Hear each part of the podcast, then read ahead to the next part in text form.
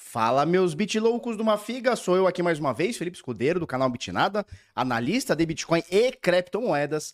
Hoje a gente vai falar sobre muitos assuntos, o que está acontecendo com o Bitcoin, por que, que o tal do Bitica tá com os menores volumes, né? Não só o Bitica, como todo o mercado. Por que, que é um dos menores volumes dos últimos anos da história do Bitcoin? Esse ano, o ano de 2023, acabamos de fechar o pior volume de todos, que foi o mês de agosto. Vamos trocar uma ideia sobre isso, vamos falar sobre Bitcoin, vamos falar criptomoedas. Sobre criptomoedas, vamos falar sobre gotinha, nós vamos falar sobre a descoberta da segunda maior baleia de Ethereum da história. Falaremos hoje, tá? Foi revelada a segunda maior baleia de Ethereum. E foi revelado também, e aí da sua própria vontade, né? Quantos bitcoins tem o Michael Saylor na sua carteira pessoal? Tá? Então não estamos falando de MicroStrategy, estamos falando do Michael Saylor, o CEO, o bilionário lá. Quantos bitcoins eles têm, ele tem na carteira dele? Nós vamos trocar essa ideia hoje. Vamos falar sobre segurança, vamos falar sobre o início da Protege Coin. Olha que legal. O que é a Protege Coin? É a sua carteira hardware, onde você vai adquirir a sua próxima carteira hardware, tá? A sua hard wallet. O pessoal gosta de chamar de hard wallet, né? O certo é hardware wallet. Mas, como a gente brasileira tudo e vai fazendo aquela coisa toda bonita no Brasil, é a nossa hard wallet, tá? Então a Protege Coin, já temos link aí. É, estamos importando as carteiras oficialmente, tá? Estamos importando as carteiras OneKey é, para o Brasil. Será única? Será que a gente vai só importar o OneKey? Hum, vamos trocar a ideia sobre isso daqui a pouquinho. E vamos falar sobre muitas outras coisas. Para a gente começar, Olha só que maneirinho, Bitica 25.902, ou seja, tá lutando ali para ficar acima dos 26 mil, não tá conseguindo nesse momento. O Ether 1.633 doletinhas, BNB caindo aqui também, praticamente todo mundo caindo, né? Quase ninguém aqui é, com alguma variação positiva. Solana sobe 1%, a Cardano sobe 0,3%, mas a maioria aqui, principalmente por valor de mercado aqui, elas estão todas caindo aqui no dia de hoje, tá joia? Índice de medo e ganância no mercado cripto tá em 40, né? Então de 0 a 100, onde 0 é muito medo, 100 é muita euforia, a gente tá aqui no medinho, a gente tá entrando no medinho, né? A gente esteve aqui em 50, 52 aí nos últimos, sei lá, 60 dias por aí, e agora cai um pouquinho com essa quedinha do Bitica aí, tá? Significa, significa. Show, significa. Hardcoin tem hardcore, eu gosto do hardcore, mas o nosso vai ser a, a Protege Coin. Vou mostrar para vocês daqui a pouquinho, tá? Já temos aí a pré-venda da Protege Coin aqui. Você vai poder escolher das três carteiras, né? O Anki Mini, o Anki Classic e o Anki Touch, tá? E vão ser despachadas direto do Brasil, direto do Brasil, tá joia? Beleza. Quando? Vamos trocar uma ideia. Calma, calma. Bom, o volume, o, o, desculpa, o market cap, né, o valor de mercado de todas as criptomoedas somadas é de 1 trilhão e 86 bilhões, tá joia? E a gente tem aqui a doletinha. E aquele link nos peitos do papai, tá? Cadê o link? Já tá aqui, não tá aqui? Ah, eu tenho que botar, sabe aonde? Sabe onde eu tenho que botar esse link? Vou te falar logo onde eu tenho que botar esse link. Fixado no chat da amizade. Aqui, ó, Flau. Aí eu venho aqui, ó, fixar a mensagem. Foi, agora tá fixations. Fixation on the Darkness. Já ouviram essa música do Kill Switch Engage? Muito boa. Bom, deixa eu só fazer um negocinho aqui. Ok, ok. Então é isso aí. Protegecoin, pré-venda das carteiras OneKey no Brasil começaram. protegecoin.com.br, sua carteira blindada. Uou! Vamos lá. Bom, 4,95, tá? 4,95 é o valor de uma doletinha para cada real, né? Então, cada para cada doletinha a gente tem que disponibilizar 4,95 desvalorizados reais brasileiros, tá joia? Temos que falar um pouquinho aqui sobre a CME Group, que está mostrando aqui o próximo alvo, né, de da ata, da próxima ata do FONC, ou seja, quanto que vamos aumentar, subtrair ou quem sabe até ter a manutenção da taxa de juros nos Estados Unidos. E para 93% da turma, 93, ou seja, esmagadora maioria, né, não, não existe nenhuma dúvida aqui entre os participantes, é que vamos ter a manutenção da taxa de juros nos Estados Unidos agora, na próxima reunião, que acontece dia 20 de setembro, ou seja, daqui 16 dias e 6 horas, 12 minutos e 49 segundos. Tá joia? Só que para 7% da turminha, eles estão achando que vai aumentar ó, de 525 para 550, ou seja, vai aumentar 0,25 pontos percentuais aí na taxa de juros americana. Eu acho que vamos, vamos ter aí a manutenção desse 0 a 0 aí, tá? Inclusive, inclusive, ó, um bom cafezinho a todos e todas aí, tá? Bom cafezinho a todos e todas. José Vicente, Barba, a aula tira dúvidas vai pro Nutror? Já está no Nutror, tá? Já está no Nutror. Na aba de 2023, aulas 2023, aí você tem aula 1 parte 1, aula 1 parte 2, aula 2 parte 1, aula 2 parte 2 e depois você tem a aula Tira Dúvidas, que foi feita agora quinta-feira passada. A próxima aula Tira Dúvidas A próxima aula Tira Dúvidas vai acontecer quinta-feira, tá? Ao vivo e também depois vai pro Nutror. Tá? Show? Show de bola, vamos lá. Vamos lá, vamos lá, vamos lá. Volumes nas últimas 24 horas não é bom. Opa, cadê a tela? Tá aqui. Volumes nas últimas 24 horas não é bom. A Binance negocia 4 bilhões e 600 milhões de dólares nas últimas 24 horas, volumes de Bitica. A OKX nego... Ah, nós vamos falar da OKX daqui a pouquinho, tá? Cadê, cadê, cadê, cadê, cadê? A OKX está revelando a sua prova de reserva com 102% dos ativos. nós vamos trocar essa ideia porque isso aqui, meu amigo, isso aqui, isso aqui, isso aqui é um problema. Nós vamos trocar uma ideia sobre essa, essa prova de reserva que criaram as pressas ali em novembro para dezembro do ano passado. E o mercado cripto não engoliu muito bem, não. Né? Não, não engoliu muito bem, não. Tá? Mas nós vamos trocar essa ideia daqui a pouquinho. Vamos lá. Cadê, cadê, cadê? Aqui. OKX negocia 1.9. Quando a gente diz OKX, na verdade eu tô falando errado. Não é OKX negocia. Né? Clientes na OKX negociam dentro da plataforma 1 bilhão 940 milhões de dólares. Quando a gente fala de volumes de Ether, a gente tem aqui o Ether sendo negociado em 1,8 bilhões de dólares, bilhão de dólares na Binance, 1,3 bilhão de dólares na OKX. Depois vem BitGet, Bybit, CME, BingX aqui, todas aqui. Não, a BitGet está 1 bilhão, depois todas aqui abaixo de 1 bilhão aqui, o volume está bem pequeno. Quando a gente fala de volume, turma, você viu o título aí da live, né? É, Bitcoin, como é que eu botei aí? Bitcoin tem o menor, um dos menores volumes da história, né? Olha só, esse aqui é o gráfico de dos últimos dois anos, tá? Isso aqui é da Token Insights, qualquer, qualquer pessoa não precisa ter conta para pagar aqui, tá? Esse, esse, esse, gráfico aqui é gratuito, pelo menos por enquanto, na Token Insights, no dashboard deles aqui. E eles têm aqui é, um gráfico bem legal, porque ele pega aqui mês a mês o volume de Bitcoin, desculpa, o volume do mercado spot, ou seja, o mercado à vista, aquele que não é alavancado, aquele que é de fato compra e venda, né, de um determinado ativo. É, e o mercado de derivativos. Então a gente tem opções, tem futuros, perpétuos, aquela coisa toda, né? E aí a gente vê que nos últimos dois anos, tá? É o tempo máximo que eu tenho aqui da Token Insights. Nos últimos dois anos, Olha o que vem acontecendo aqui. Deixa eu tirar minha fuça aqui. Olha o que vem acontecendo, né? Se a gente passa uma regra, uma régua aqui, a gente consegue ver que esse morro tá descendo, não consegue? Mês a mês ele tá descendo. Ou seja, a gente tá desde setembro de 2021 para cá. E a gente vê que esse morrinho da vossa ovelina aqui tá descendo. Não tá bonito, né? Os menores volumes que tivemos nesses últimos dois anos são dezembro de 2022, ou seja, é, o último mês do ano passado. Lembrando que o último mês do ano passado estava completando um ano do topo histórico do Bitcoin, né? Então, ó, já veio caindo o volume, ele sobe ali em março em relação a novembro. Desculpa, ele sobe em, do... em novembro em relação a setembro e outubro do ano passado, mas depois veio só descendo a ladeira aqui, né? Em verdinho aqui, essa cor de cima aqui, para mim é um verdinho, né? Um verde água, azul bebê, sei lá, para mim é um verde. Esse verdinho aqui de cima significa o, volume de derivativos, tá? E o spot é esse azul meio bique, né? Um azulzinho meio quase roxo aqui, sei lá.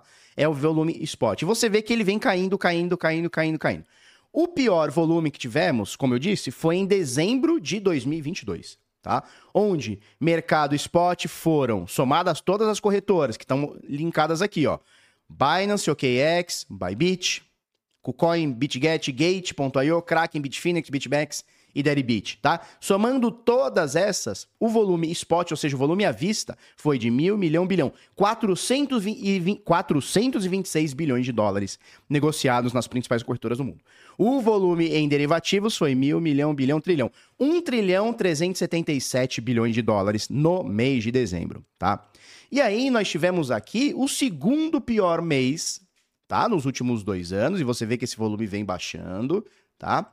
É o segundo pior mês, que é o mês de agosto, de agora de 2023 onde tivemos um volume de derivativos de 1 trilhão e 600 bilhões e o volume spot menor do que o volume spot de dezembro de 2022. Então, quando a gente fala de volume spot, ou seja, o volume à vista, o mercado à vista, nos últimos dois anos, e dá pra gente botar aí três para quatro anos, porque o ano anterior foi 2021, ano de alta histórica, e o ano de 2020, o finalzão do ano de 2020, foi só porrada, foi só subida.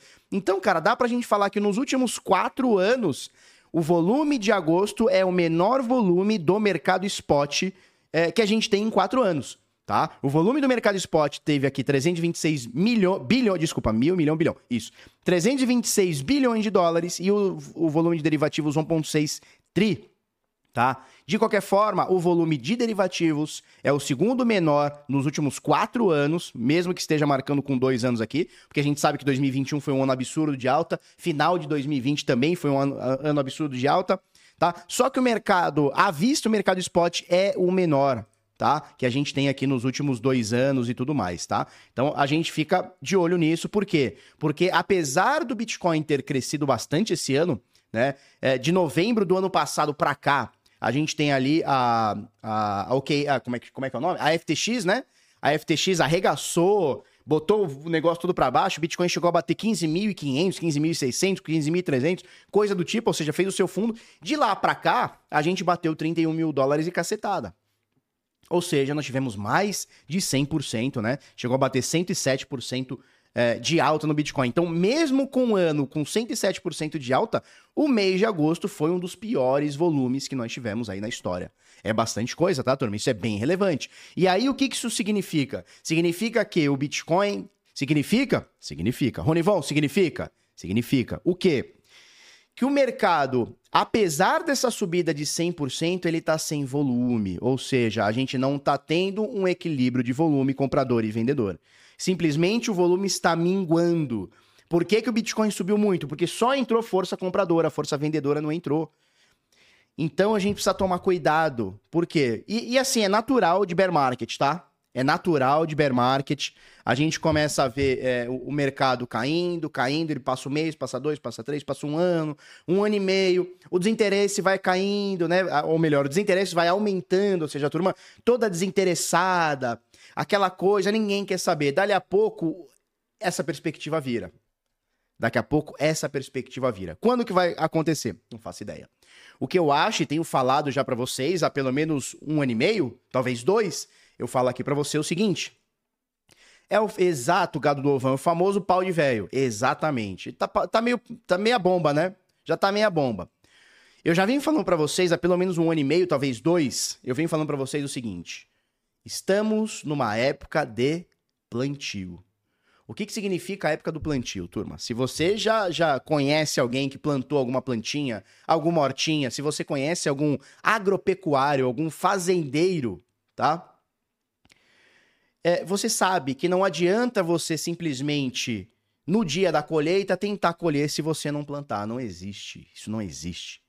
Para você ter uma boa colheita, você tem que fazer um bom plantio. Né? E aí tem uma frase que eu nem sei de quem é essa frase, mas é uma frase muito boa, né? É até um jargão que a turma fala bastante, né? Que é o seguinte: é... o plantio é opcional, mas a colheita é obrigatória. Não importa o que você for plantar, você vai colher. Não importa. Se você não comprar nenhuma criptomoeda, não fazer seus estudos agora, não fazer seus aportinhos, seu DCAzinho de Bitcoin agora, Ethereum, talvez uma outra moeda que você identifique aí que você goste, entende, tal, tal, tal. Se você não fizer isso agora, você não vai ter a colheita forte, como muitos vão ter, tá? É, e aí o que acontece? É o mesmo papo a vida inteira. Eu tô indo pro quarto mercado de alta, tá? Terminando esse mercado de baixa, eu entro no quarto mercado de alta. Todos ele é a mesma, todos eles são a mesma coisa. O cara, eu tô nesse mercado, turma. A primeira vez que eu compro Bitcoin foi finalzão de 2023, ou seja, agora, final desse ano agora, faz 10 anos que eu tô nessa parada, tá? Foi finalzinho de 2020, 2013 para final para iníciozinho de 2014, que foi o ano que minhas filhas nasceram. Tá? Então assim, eu já tô há muito tempo nesse mercado. O papo é sempre o mesmo. O papo é sempre o mesmo. Ai, não vale mais comprar cripto, não vale mais Bitcoin, não vale mais não sei o quê. Chega na bull, o cara fala: Ai, caramba, se eu tivesse comprado Bitcoin, eu tinha ganhado 10, 12, 15x. Ai, se eu tivesse comprado Ether, eu tinha ganhado 10, 12, 15, 20x. É sempre o mesmo papo. E aí existem as pessoas que vão lá em skin the game vão fazendo seus aportinhos e ganham com isso. E, e, assim, eu já vi mais de uma centena de pessoas que mudou de vida, mudou de patamar. Como diz o Caio Vicentino, patamar, macho. É mudar de patamar, mudar de patamar. A mudança de patamar é muito grande. Eu já vi centenas de pessoas que tiveram a vida transformadas por conta desses mercados loucos de alta e de baixa do, da, da, da cripto. Tá? Então, veja bem, estamos no período de plantio. Quem plantar legal, vai colher legal. Quem não plantar, vai colher também. O quê? Nada. Não plantou nada, não colhe nada, mas você vai colher esse nada. Olha lá, o Cypherpunk diz o seguinte: eu sou do tempo que 50 Ethereum era 50 reais. Tá vendo? Tá vendo? É assim, cara. Eu conheço mais de uma centena de pessoas que teve a sua vida transformada por conta do Bitcoin, Ethereum, entre outros. Tá? Entre outras moedas aí. Né? Então, agora é o momento do plantio. O que, que você vai fazer com essa informação? Eu não sei.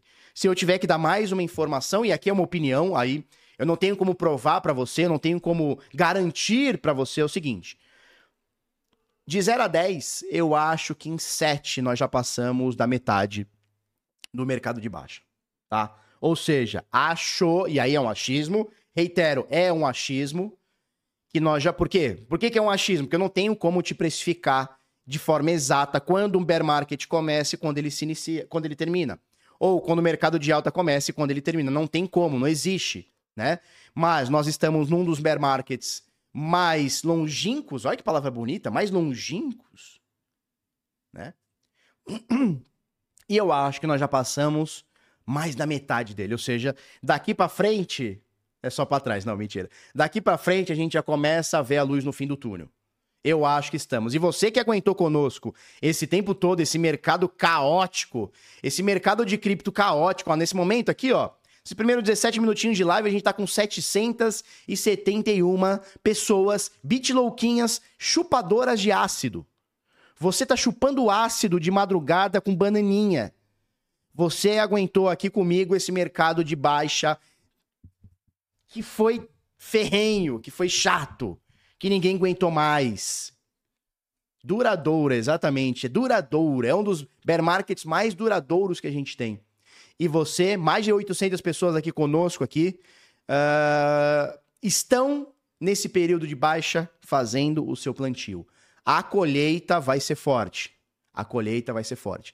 Não se desvirtue, tá? É, não vai atrás de piramidezinha. Ah, ah vai me pagar 10% ao mês. Ah, piramidezinha aqui é a empresa, a empresa. Vai me pagar 20% ao mês. Tudo papo furado. Quer botar seu dinheiro para render e acompanhar, ou seja, ter uma auditoria, cara, bota no DeFi, que no DeFi você vê o que está acontecendo, você vê o rendimento é altamente, perfeitamente auditável, diferente dessas empresinhas né? Ditas empresinhas de investimento. Vocês viram agora, vocês viram aí que o, o, o, tal do engomadinho do Bitcoin pegou dinheiro do Comando Vermelho, entre, entre milhares de pessoas, talvez centenas, milhares de pessoas. O cara pegou dinheiro do Comando Vermelho e pegou dinheiro do PCC. Sabe o que vai acontecer com esse cara, com o engomadinho, né?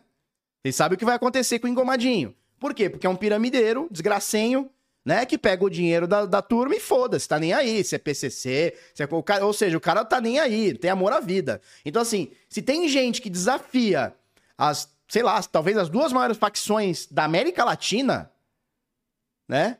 Se tem, se tem louco que desafia os caras mais poderosos do Brasil, tu imagina você, eu que não somos nada. O que, que esse cara vai fazer com o meu dinheiro, com o seu dinheiro, se você entregar na mão dele? Né? Vai ser engomado. É, eu vi. É, acho que saiu na TV, né? Eu, eu tava vendo um, um história de alguém. Foi da Yara Tamires, Que eu não sei se foi o PCC ou o Comando Vermelho, não sei. Eles, eles vão atrás da família do cara. Tipo assim, ou você me dá teu dinheiro ou vai um por um. Não tenho grampeador, filho. Vê se eu tenho naquela primeira. Não tenho. Peraí, peraí, peraí. Tem grampeador. tá aqui, grampeador. Cuidado com os dedinhos, hein? Eu vou te devolver, tá? Tá bom. Não, tem que me devolver. É meu. Então, assim, é, o maluco enganou criminoso, velho. Você tem noção? Não é um, ele não enganou um bosta que nem eu. Um bosta que nem você. Ele enganou os mano do crime, cara. O que, que vai acontecer com esse. Eu fico imaginando, o que, que vai acontecer com esse maluco, né? O que, que vai, o que, que vão fazer com esse maluco, né? Enfim.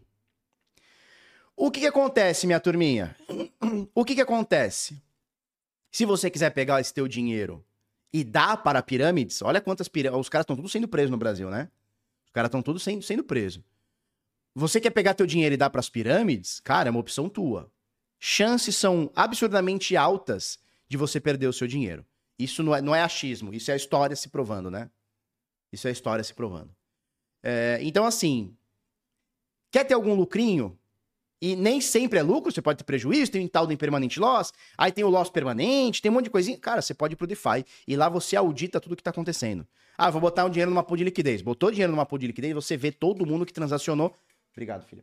E da onde vem o seu lucro ou prejuízo, você consegue ver, você consegue auditar, fica sob sua custódia. Não entrega na mão de ninguém. Porque esse é o momento que as pirâmides, na baixa do mercado cripto, é o momento onde as pirâmides começam a se organizar. Eles começam a se organizar agora. Quando vem o mercado de alta, eles estão cheios de Bitcoin, eles fazem, fecham o golpe. Tá? Então toma muito cuidado, turminha. Toma muito cuidado, tá? Toma muito cuidado. Show? Vamos para a próxima? Falamos já na semana passada sobre a BUSD. Opa, não tá aqui, não tá aqui. Não tá... Agora tá. Falamos na semana passada sobre a BUSD, tá? O Carré diz: Eu não sou um bosta qualquer, é um bosta cheiroso, né? Você é uma bostinha cheirosa, Carré. Muito bom. Pois é, Ricardo, pois é. É complicado, é complicado, é complicado. Vamos lá, minha turma. Oh, esse café hoje tá top, hein? Nossa, cafezinho top. Deixa eu falar uma coisinha para vocês. Falamos na semana passada sobre a BUSD. A BUSD vai ser descontinuada, tá? Então, fica ligado. Fica ligado a BUSD vai ser descontinuada. Stablecoin, a terceira, quarta stablecoin por valor de mercado, a BUSD, ela tá caindo, mas ela já foi a terceira maior do mercado, tá? Só perdendo para o USDT e o USDC. Ela será descontinuada. Quando, Felipeta? Fevereiro de 2024. Então temos aí uns seis meses. Setembro, vai, setembro inteiro, outubro, novembro, dezembro, janeiro, fevereiro. Nos próximos seis meses, a BUSD será descontinuada. A empresa que faz a emissão e a custódia, que é a Paxos Global, ela foi proibida de emitir, agora no início do ano, em março desse ano, ela foi proibida de emitir BUSDs novos, tá? O que, que eles estão fazendo? Lavando as mãos. E o que, que acontece? A, a, essa aqui é a Venus, tá? É o principal protocolo de empréstimos de BUSD que temos no mercado de FI. É a Venus, que é dentro da, da, da BSC, né? Da rede BNB. O que, que eles estão dizendo? Olha, a gente está querendo fazer uma proposta, são várias coisas aqui. A TUSD Old, tá? A NKR BNB, entre outras coisas. O que, eles estão dizendo é o seguinte, mas a principal o que, que é? Nós vamos descontinuar a BUSD. Por quê? Porque a Paxos está dizendo que não vai emitir mais novos tokens. Ó, a Paxos vai, não, vai continuar o suporte apenas até fevereiro de 2024. Tem todos os links aqui, tá? A gente pode entrar aqui e olhar, tá? Link da própria Binance, ó. Binance Feed, tá? É, então a, a, a, a, Paxos vai parar a manutenção, né? E, e, a, e a cunhagem, né? Cunhagem é um nome bonito, né? A mintagem. É, a, o pessoal briga que não, não pode ficar falando dos termos em inglês. Porque o termo em inglês é mintagem, né? Mintar uma moeda, fazer o mint. Em português, o correto seria cunhar. Mas, porra, cunhar é uma palavra muito feia. Me desculpa. Não é feia. Não é feia. Eu vou cunhar. Como vai cunhar? Vai passar o cu? Que porra que é isso? É feio, né? Não dá, tá? Ó, a própria Binance, que leva o nome da BUSD, leva o nome da moeda, tá? Começa a delistar BUSD nos seus pares e a Coinbase também tá parando de fazer o trade com a BUSD, né? E qual que é o medo da Aave aqui? É o seguinte, A Paxos já lavou as mãos. A Paxos já falou: ó, não tem mais nada que ver. Eu só vou emitir, eu só vou é, é, é fazer a troca de, dessa BUSD por, é, é, por dólar até fevereiro. Qual que é o medo aqui? Que a Paxos comece a simplesmente cagar para BUSD e comece a ter um DPEG grande, tá? O que, que eu aconselho vocês fortemente? Não é urgente, não é assim, ó, meu Deus, agora. Se você puder fazer isso agora, melhor. Se você não puder fazer isso agora, você tem aí os próximos dias e semanas. Mas não deixe de fazer, tá? Quem tem BUSD, eu tô avisando você, troca. Pra quê? Não sei. Você pode trocar por outro stablecoin que esteja saudável no momento. O SDT, o SDC, que mais? DAI, tá? TUSD, tá? Você pode pegar essas moedas e trocar. Ah, mas não quero, eu quero comprar Bitcoin. Beleza, compra Bitcoin. Mas não fique, ou Ethereum, ou, faz o que você quiser, tá? A, a dica é, faz o que você quiser. Só não fica com BUSD. Porque pode acontecer de ter um DPEG. Ó, Maia, Paulo, já troquei os meus. Então troca, troca. Eu acho que tem que sair logo. Eu não acho, Gabriel, que seja uma, um negócio assim, ó. Meu Deus, tem que sair agora. Loga a tua carteira na meta e troca agora. Não, não acho que seja o caso. Mas eu não pagaria para ver. Então, nos próximos dias aí, sem pressa, vai fazendo tranquilamente, mas vai fazendo, tá? Vai fazendo a sua troca. Estiver em corretora, estiver em carteira, estiver no DeFi, estiver em pool de liquidez, vai fazendo essas trocas. Vai trocando BUSD por USDT. Poxa, Felipe, mas eu não posso esperar é, lá para janeiro para começar a trocar, né? Início de fevereiro para começar a trocar? Pode. Só que ali vai estar tá todo mundo desesperado para fazer o swap de BUSD para USDT ou USDC. O PEG possivelmente vai cair bastante. Por quê? Porque a oferta ela vai aumentar, é, a oferta vai diminuir de BUSDs, só que a demanda vai aumentar absurdo. Então você imagina, se você está querendo se desfazer da tua BUSD e ninguém está querendo comprar a tua BUSD, veja bem, eu quero me desfazer da minha BUSD e eu quero a tua USDT, por exemplo. Só que você quer vender a tua USDT, mas não quer a minha BUSD. O que, que acontece? Vai, pode ter um DPEG. Não é que vai ter, pode ter um DPEG. Se pode ter um DPEG, eu aconselho você a ficar fora disso. Eu acho, Dante. Eu, assim, eu, eu, eu, repito, eu não acho que seja um negócio urgente. Meu Deus, faça agora. Não acho. Mas também não acho que você deve virar esse mês é, com um BUSD na tua carteira tá? Não acho. Tá? Rola montar uma pool nesse par? Filho, rola você pegar dinheiro do Comando Vermelho e do, e do, e do PCC e dar um golpe neles? Vira, claro que vira. Vira. Você tá comprando risco. Você tá comprando risco. Qual que é o risco? No caso do PCC, é você acordar dentro de um, de um pneu, né? Queimado. No caso da cripto, é você perder 100% do teu dinheiro. Rola? Claro que rola. Cada um vai entender o seu risco. O engomadinho gosta de tomar tiro. Você gosta de perder dinheiro. Cada um tem a sua tem a sua pira. Tá? Cada um tem a sua pira. Ah, não fala do Santos, cara. O Santos ontem perdeu pro último da tabela, velho. É o América, né? É o último, né?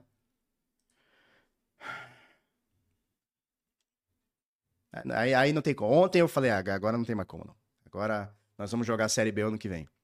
E assim, é, o plano tá todo desenhado, né? Qual que é o plano? Maior time da Terra cai, Neymar fica dois anos lá no, no, no, no, sei lá o país que ele tá, volta bilionário, vai comprar o Santos barato. É claro que ele vai comprar o Santos barato. Ele vai comprar o Santos barato. Porque comprar na Série A com um time de ponta ganhando tudo é uma coisa. Comprar na Série B, na Lanterna dos Afogados, é outra né? Mas para mim tá tudo desenhado. Para mim tá tudo desenhado. Peixe cai, Neymar daqui um ano, dois anos compra, vem a SAF, ele volta ganhando tudo. Pode dar BO na rede BSC? Entendo que não. Entendo que não, são coisas distintas. Apesar de estar tá embaixo do mesmo guarda-chuva, entendo que não. Tá? Mas, vai saber, eu, eu entendo que não, tá? Eu entendo que não. Tá bom? Bom, então, fica ligado, turminha. Quem tem BUSD, não paga pra ver. Ó, até rimou. Quem tem BUSD não paga para ver. tá? Não paga para ver. Vamos para a próxima. Ah, agora nós vamos falar de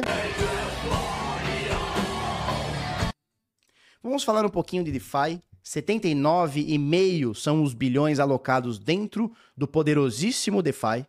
A gente fala aqui é, do volume nas últimas 24 horas, é um volume baixo, tudo bem, é domingo e tal, mas o volume é baixo nas corretoras centralizadas, nas corretoras descentralizadas, né? Acabamos de mostrar aqui o gráfico onde agosto foi o pior mês dos últimos dois anos para o mercado spot, o segundo pior mês para o mercado de derivativos, né? De futuros, perpétuos, é, opções e tudo mais, né? Então o volume está caindo, está caindo bastante. 800 milhões de dólares, 820 milhões de dólares é o volume alocado, desculpa, é o volume negociado nas corretoras descentralizadas no DeFi. O volume nos últimos sete dias cai aí cerca de 40%. A gente está acostumado a ver 2 bilhões em média por dia, 14 bilhões em sete dias em média, né? E a gente está vendo 10 bilhões, ou seja, é um volume que nos últimos sete dias caiu 40% aí. A média, não estou falando do topo histórico. Falar do topo histórico é fácil. Eu estou falando da média que a gente já vem já nesse bear market, tá? Ah, cara, vai jogar na Série B, não tem jeito. Assim, o jogo de ontem deixou muito claro. Nós vamos jogar a Série B. E tá tudo bem, cara, tá tudo bem, tá tudo certo. Tá tudo certo. A gente continua sendo Santista e tá tudo certo. É uma pena? É uma pena. É maracutaia? É maracutaia. É bandidagem? É bandidagem. Porra, não mexe no futebol da gente, né, cara? Não mexe no, time da gente. É foda, né? É foda. Aí tu vê lá o presidente. Conheci o presidente esse ano, dentro da vila. Não, e sabe o que é foda? Sabe o que é foda? Eu nem sei se eu posso falar isso aqui. Mas eu descobri quatro. Eu descobri no contrato, lá dentro da Vila Belmiro, lá dentro. Eu descobri, eu estava lá no dia e eu li o contrato e eu falei, cara, o Santos tem 4 milhões e meio da Binance para receber. Os caras do marketing fazeram assim, meu Deus, é verdade, é, tá escrito aqui no contrato. E a data é essa semana, que era dezembro. Foi dezembro do ano passado. Eu dentro da Vila Belmiro. Não, vamos falar presidente, vamos falar presidente. Vamos lá, conheci o presidente, me abraçou e tal, não sei o quê. Grandão pra caralho. Achei que o cara era menor, grandão pra caralho. Descobri 4 milhões e meio, né, pro cara. E aí um, dos diretores de marketing falou o seguinte: é, e aí, a gente pega agora, porque era no token do Santos. E aí, a gente é, liquida agora ou fica com essa moeda e espera subir? Ele falou: não, vamos pagar que eu tenho 13 terceiro para pagar. Tem 13 terceiro para pagar.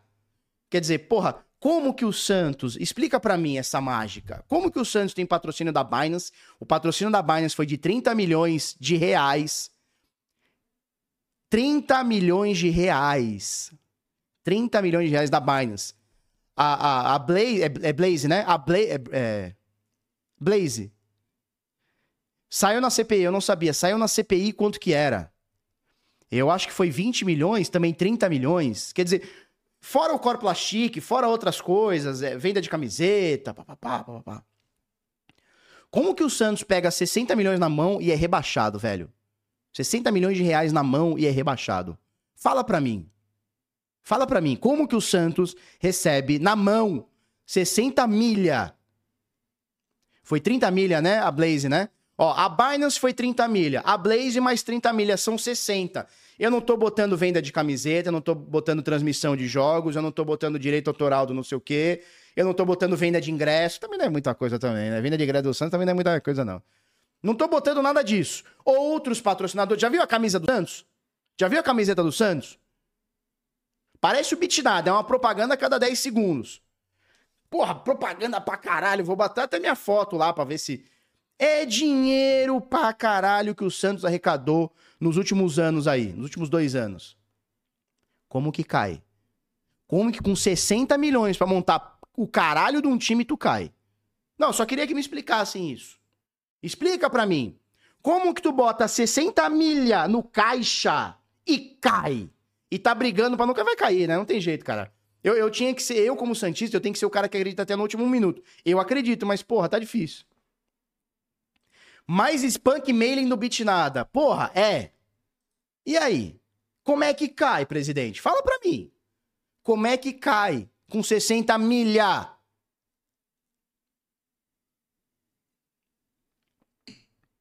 Eu não sei, tá? Mas nós descobrimos lá 4 milhões. Foi 4 milhões, se eu não me engano, foi 4 milhões e meio, tá? Que nós descobrimos, cara, tem, tem que pegar, tá aqui, vai pegar, cara, vai pegar. Enfim. Vamos pra próxima. É, turminha, eu tava olhando aqui os dados on-chain hoje cedinho e eu tô, eu fiquei de olho nesse IRL Punks, tá? Eu não sei se isso aqui é um golpe, se não é, mas olha só, os, o, isso aqui é trend contracts, tá? Então a galera que é, é o smart money que a gente chama, né? O Smart Money, a galera que é mais pesadinha, tá tudo comprando esse tal de IRL Punks. E aí eu fui atrás desse IRL Punks para ver o que, que é isso aqui, né? Foi hoje de manhã. Não vou comprar e não recomendo ninguém a comprar, tá? Mas eu fui atrás do IRL Punks, aí você pega aqui o endereço, copia o endereço. Dá para ver o deployer aqui, ó. Ele foi, ele foi criado dia 3 de setembro. Vamos lá, etherscan.io. A gente vai colar aqui o endereço. Final 39. Ó, ele já tem aqui o, o ENS, né, a máscara, irlpunks.eth, tá? O token tracker aqui é irlpunks, IR, irlpunks. Tá? Você olha aqui. E aí a gente pode ir lá no e Ethereum name service. Isso aqui, ns.domais. A gente vai copiar esse irl.eth aqui. Vai, moço. Ó, vamos olhar aqui. Ó, já está registrado irlpunks.eth. Geralmente os caras colocam o site, tá? Eles não colocaram. Geralmente a gente pega só os sites, né? Vamos ver recordes, é a carteira Ethereum. Subnomes aqui não tem. Tá? Papá, mora. Geralmente eles colocam sites aqui. Só que ele não colocou, né? E aí o que me chama a atenção é o seguinte, ó. Geralmente, um projeto bom, ele quer registrar por muito tempo. Esse aqui registraram por um ano só. Tá? Eles registraram o irlpunks.eth até 2024. Isso aqui já, ó, ó, isso aqui já, já, já me liga, sabe o, o alertinha? Já me liga o alertinha? Bom, como não tem, porque, porque você pode deixar o seu endereço, endereço Bitcoin, é, endereço Litecoin, se eu não me engano, e você pode deixar o seu website e-mail. Eles não deixaram, tá? Eu vim no Google e fiz o IRL Punks. E já logo de cara mostra o IRL Punks, o Twitter deles e o OpenSea, né? Abri os três aqui para ver. O site deles é bem bostinha, né? Pede para conectar carteira. Ó, ele disse que a, as vendas já acabaram, pipipi, popopó. Beleza, não tem nada no site. Tem o Twitter deles aqui, que tem 5 mil seguidores, tá? E eles falam aqui os punks deles aqui e tal e mostra no OpenSea que tem apenas 16% de donos únicos, né? Então, ou seja, está bem concentrado na mão de pouca gente, né? Bem concentrado na mão de pouca gente. E aí você tem esses punkzinho aqui, ó, agora há pouco tava 0.008 a hora que eu vi, tá? A hora que eu vi tava 0.008, já tá 0.01. Então a galera tá tentando flipar esses NFTs aqui e tudo mais. É, qual que é o lance aqui? Pelo que eu vi, né? Deixa eu ver aqui. Pelo que eu vi, tem muita baleia indo nisso aqui. Falei, cara, vou comprar. 0.008 tava nos 70 reais, 75 reais, né? Qual é o contrato? A gente pega aqui, ó. A gente pega aqui o contrato. Copiar o endereço. Na verdade já tá até aqui, né? Mas vamos lá. Cola aqui. Tá aqui, ó. Eu vou botar um QR Code para vocês, tá? É, o endereço é o 0x6 terminado com B39, tá? Tá aqui o QR Code para vocês olharem. E a galera, ó, 50 segundos, 2 minutos, a galera tá flipando esses NFTs aí. É, fiquem ligados, tá? Fiquem ligados porque eu não gostei. Isso aqui me levantou. Sabe quando você bate e dá aquela coisa esquisita? Sabe? Dá aquela coisa. Por que, que o cara só fez um ano? E não dois, não três, não quatro, não cinco, não dez? Né? Mas enfim. Enfim.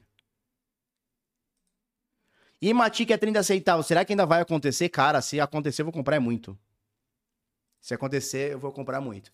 Isso aqui, turma, é só o iníciozinho pra gente ver como é que a gente olha dados on-chain. Como a gente descobre dados on-chain, ó. Eu vejo que o Smart Money tá todo vindo aqui nessa porra. Aí você vai ver do que se trata. Aí você já acha que é um NFT. Né? Bom, vamos pra próxima. Ok, ok. Não quero falar sobre isso. E quero falar sobre o CZ da Binance aqui tá? Matéria para o Cointelegraph Brasil, ele diz o seguinte, olha só. Olha que doideira.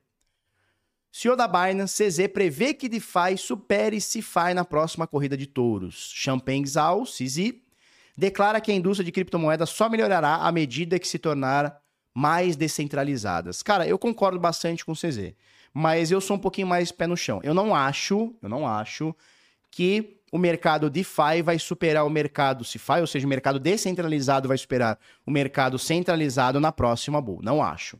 Não acho. Acho que isso aqui leva um tempo. Sendo muito. Poderia, poderia. Cara, eu tenho um curso sobre DeFi. Eu poderia ficar vendendo a ideia que, não, porra, vai, todo mundo vem pro DeFi porque vai ser. Cara, eu não acho que é tão forte assim como ele diz. Tomara que seja. Quanto mais descentralizado for o mercado, mais livre as pessoas estão, né? Menos dependentes as pessoas estão de intermediários. Eu acho maravilhoso. Mas sendo sincero, com toda certeza, o mercado DeFi vai crescer muito no próximo ciclo, não tenho a menor dúvida. Mas o mercado CeFi também vai crescer muito. E eu não acho que o mercado DeFi vai superar o CeFi na próxima corrida dos touros. Já o CZ acha que sim. Então fizeram um Ask Me Anything né, com ele lá e tal. E ele disse: Olha, é, eu acho que vai superar, hein? No próximo ciclo. Eu não acho. Eu acho que leva um pouquinho. Tá bom? Ó, o LX diz: encontrei o CZ1 no mercado. E aí, deu um pescotapa naquela, naquela cabeçote dele? Aquela cabeça de, de caixa d'água? Aquela cabeça de lata da Souvenir? Tu deu um pescotapa nele? Hein? Aquela cabeça de mochila do entregador do iFood? Aquela cabeça de fuzil dele, você entregou? Deu-lhe deu uma, deu uma tapola? Acho que você não deu uma tapola, hein? Tá? Na próxima Bull, dá pra ficar rico igual o Fofo pra pagar 4 mil euros numa diária de hotel? Cara, se você vender bastante curso, bastante, bastante, bastante, bastante, bastante curso, dá pra você pagar 4 mil euros numa diária de hotel. Show? O que houve com a multi? A, a multi-chain acabou, azedou, azedou. Pare... Ninguém sabe a história certa, mas parece que prenderam o CEO, prenderam a irmã e o caramba. Tá? Cabecinha de mini crack, exatamente. Cabeça de pizzaiolo. Bom, vamos para próxima. Olha só que turminha. Ó, link está aí na descrição. Olha que legal. Então, nós temos aqui a Protege Coin, né? Que vai ser a revendedora oficial da OneKey no Brasil. E a gente está trazendo o primeiro lote de carteiras que serão despachadas, despachadas diretamente do Brasil. Esse primeiro lote, esse primeiro lote conta com uma condição muito especial, tá? Nós vamos fazer uma condição muito especial e a oferta será limitada, tá? Então o link está fixado aí, o link está na descrição. Se você quiser comprar uma OneKey vinda direto do Brasil, tá? Se você quiser comprar uma OneKey direto do Brasil, você bota seu nome, bota seu e-mail, nós vamos vender os três modelos da OneKey. A OneKey Mini, que eu não tenho uma aqui para mostrar para vocês agora. Temos também a OneKey, deixa eu até ligar elas. A OneKey Classic. Cadê? OneKey Classic e a OneKey Touch, tá? Deixa eu ligar elas aqui para vocês verem. As duas têm bateria interna, são Bluetooth. A Mini não. A Mini você precisa ligar num cabo USB-C, tá? Seja no seu computador, seja pro seu, pro seu, é, como é que é o nome? Celular ou tablet, tá? Mas essas duas aqui, tanto a Touch quanto a Classic, elas têm bateria interna, logo não precisam ficar ligadas no, no cabo, como, por exemplo, a Trezor, que eu gosto muito, tem, tá? Essa aqui é o Touch, como o nome já diz, ela é touch, né? Então você tem aqui os números aqui, ó. Cadê aqui, ó? Ver se minha habilidade tá boa. Foi. Tá? Então você consegue assinar as suas transações direto com a sua carteira, sem precisar conectar, por exemplo, no seu celular. E aqui é a mesma coisa, tá? Só que essa aqui ela não é touch, tá? A OneKey Classic ela não é touch. Olha como ela é fininha. Só para você pegar a finura de uma para outra.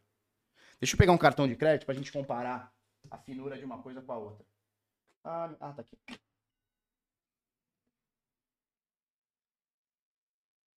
Ó, deixa eu pegar um cartão de crédito pra gente comparar, tá?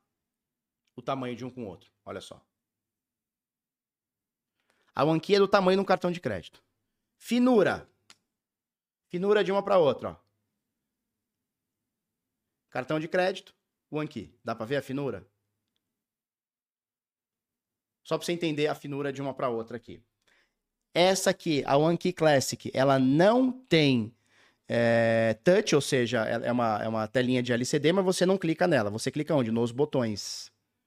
Tá? Então vamos lá. Aperte qualquer botão. PIN, vamos botar o PIN aqui. Deixa eu ver se pega legal aqui, ó. PIN. Um. Um. Um. Um.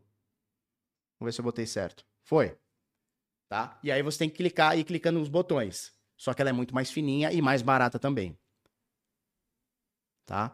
A touch, ela já é top, porque você já vai clicando nela aqui, ó. Dar um swipe aqui. Opa. Deixa eu botar minha senha. Um, um, um, um. Claro que isso aqui não é uma senha que você deva copiar, né? Isso aqui é uma senha só pra gente fazer de testes aqui, mostrar pra galera pra ficar mais fácil. Ó, o Anki Touch. Dá um swap aqui, ó. Ó que legal. Ó o touch dela como é top. Wallet, passphrase. Temos passphrase? Habilitando passphrase ou desabilitando passphrase? Tem que fazer aqui sem olhar é foda. Ó, tá, tá desabilitando a passphrase? Sim, desabilite. Se eu quiser habilitar de novo, ó. Habilitando passphrase? Sim, habilite. Tá? Cadê o... Então, você faz ela toda aqui, ó. Você faz ela toda aqui com a sua... com o seu touch aqui, tá?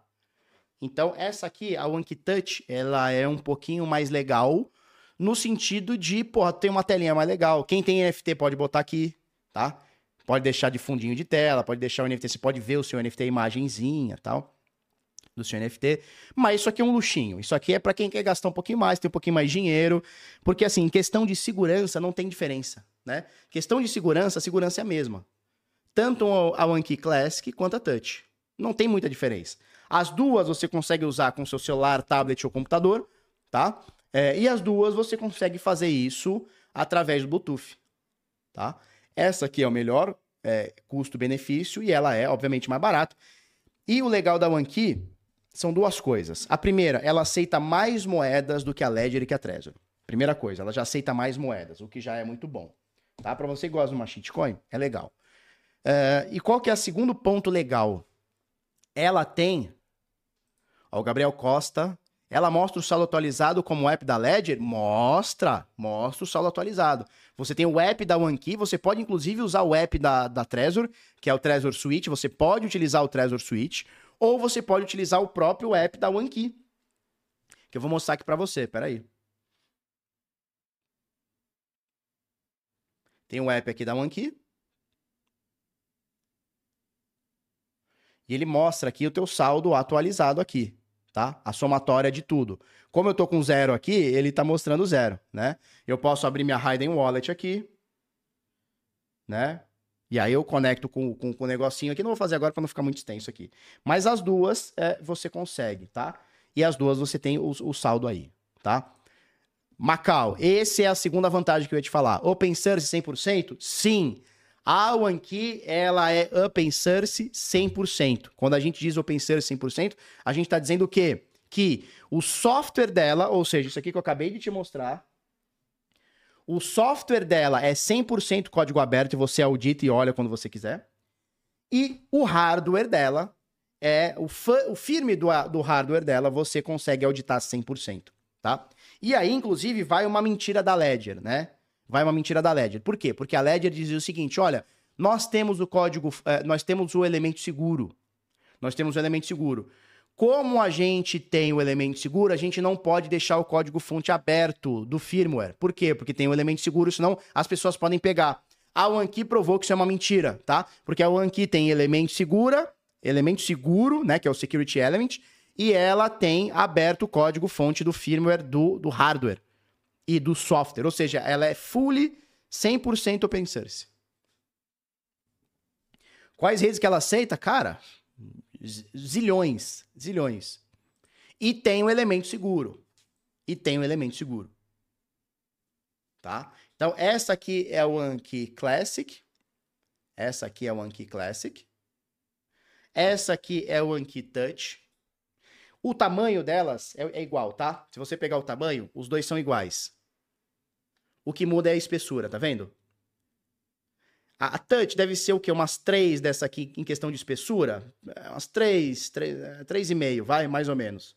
Tá? Então o que muda é isso aqui, a espessura só. Porque o tamanho delas é igual. Caixa que vem. A caixa delas, isso eu achei muito legal da, da OneKey também. A caixa das duas, o tamanho é igual. Opa. A caixa das duas, o tamanho é igual. Só muda que essa aqui é a Touch, essa aqui é a Classic. O peso da, da Classic é um pouquinho menor, porque é, é menor, mas o tamanho das caixas é igual, olha só. Espessura igual, tamanho igual, tudo, tudo igualzinho. Isso é legal, Isso eu achei bem legal, bem, bem, bem, bem, bem legal. Tá? Barba, o tamanho não importa. Não, importa, cara, porque assim, ó, por exemplo, o Karnak, eu não gosto. O Karnak e o Marcelo, eles andam com as hardware wallets dele no bolso. Então, por exemplo, eles vão viajar, pumba, ele, pumba, bota uma hardware wallet. Eu não gosto, tem gente que gosta. Então, assim, colocar essa aqui no bolso ou essa aqui, tem diferença. Tem diferença, tem diferença. Essa aqui você consegue colocar no coisinho de cartão do seu, do seu, da sua carteira. Show? Essa aqui você consegue, essa aqui já não consegue. Essa aqui tem que ficar no bolso, bolso. Então tem a questão do peso, tem a questão disso tudo, né? É, melhor custo-benefício, sem dúvida nenhuma, não tem comparação. O melhor custo-benefício de todos é essa aqui. Não tem melhor custo-benefício de carteiras no mundo do que essa aqui. E aí eu vou te falar uma coisa, né? Caralho, mó formigão aqui. E aí eu vou te falar uma coisa. Essa carteira aqui é a carteira intermediária da OneKey. Quando a gente diz intermediária, a gente está falando em questão de recursos, porque a segurança é a mesma, tá? A segurança na OneKey Mini, OneKey, deixa cadê meu mouse? A segurança na OneKey Mini, OneKey Classic e OneKey Touch é igual, não tem a menor diferença. Eu também não, Leandro. Eu também não. Mas a turma tem muita gente que faz isso. Tá? Questão de segurança, que é o principal, né? Ponto. É segurança, ponto. Né? O, o que a gente tem que ver numa uma hardware wallet é segurança, ponto. É igual, tá? Só que o que a gente está falando aqui é sobre conforto. Então, a Anki Mini, que eu não tenho uma aqui, vai chegar para mim, eu quero mostrar para vocês. A Anki Mini, ela tem todos os elementos de segurança que tem a, a Classic e a Touch, só que ela é um pouquinho menor do que essa aqui, ela vai ser um pouquinho menor, tá? Questão de espessura e, e, e, e tudo mais aqui, tamanho dela todo vai ser menor. E você vai obrigatoriamente ter que usar ela com cabo. Ponto. Tem que usar ela com cabo. Por quê? Porque ela não tem bateria interna, tá? Essa aqui, que é a Touch, você tem. Ela, ela tem o shutdown dela aqui, né? Para não ficar coisando bateria. Você tem ela, elemento seguro, mesma quantidade de moedas, mesma segurança, tudo direitinho. Essa aqui, ela tem um touch muito mais legal, né? Então, assim, você vai digitar o teu PIN, porra, tem um puta de um... De um, um... Ai, moço.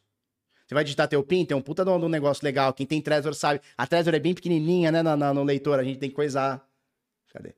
Né? Então, ela tem uma, um negócio legal aqui. Agora, questão de é, é, custo-benefício, não tem comparação.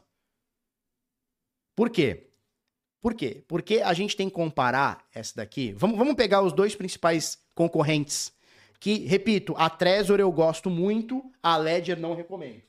Por quê? Porque a Ledger mentiu pra gente durante, sei lá, 10 anos.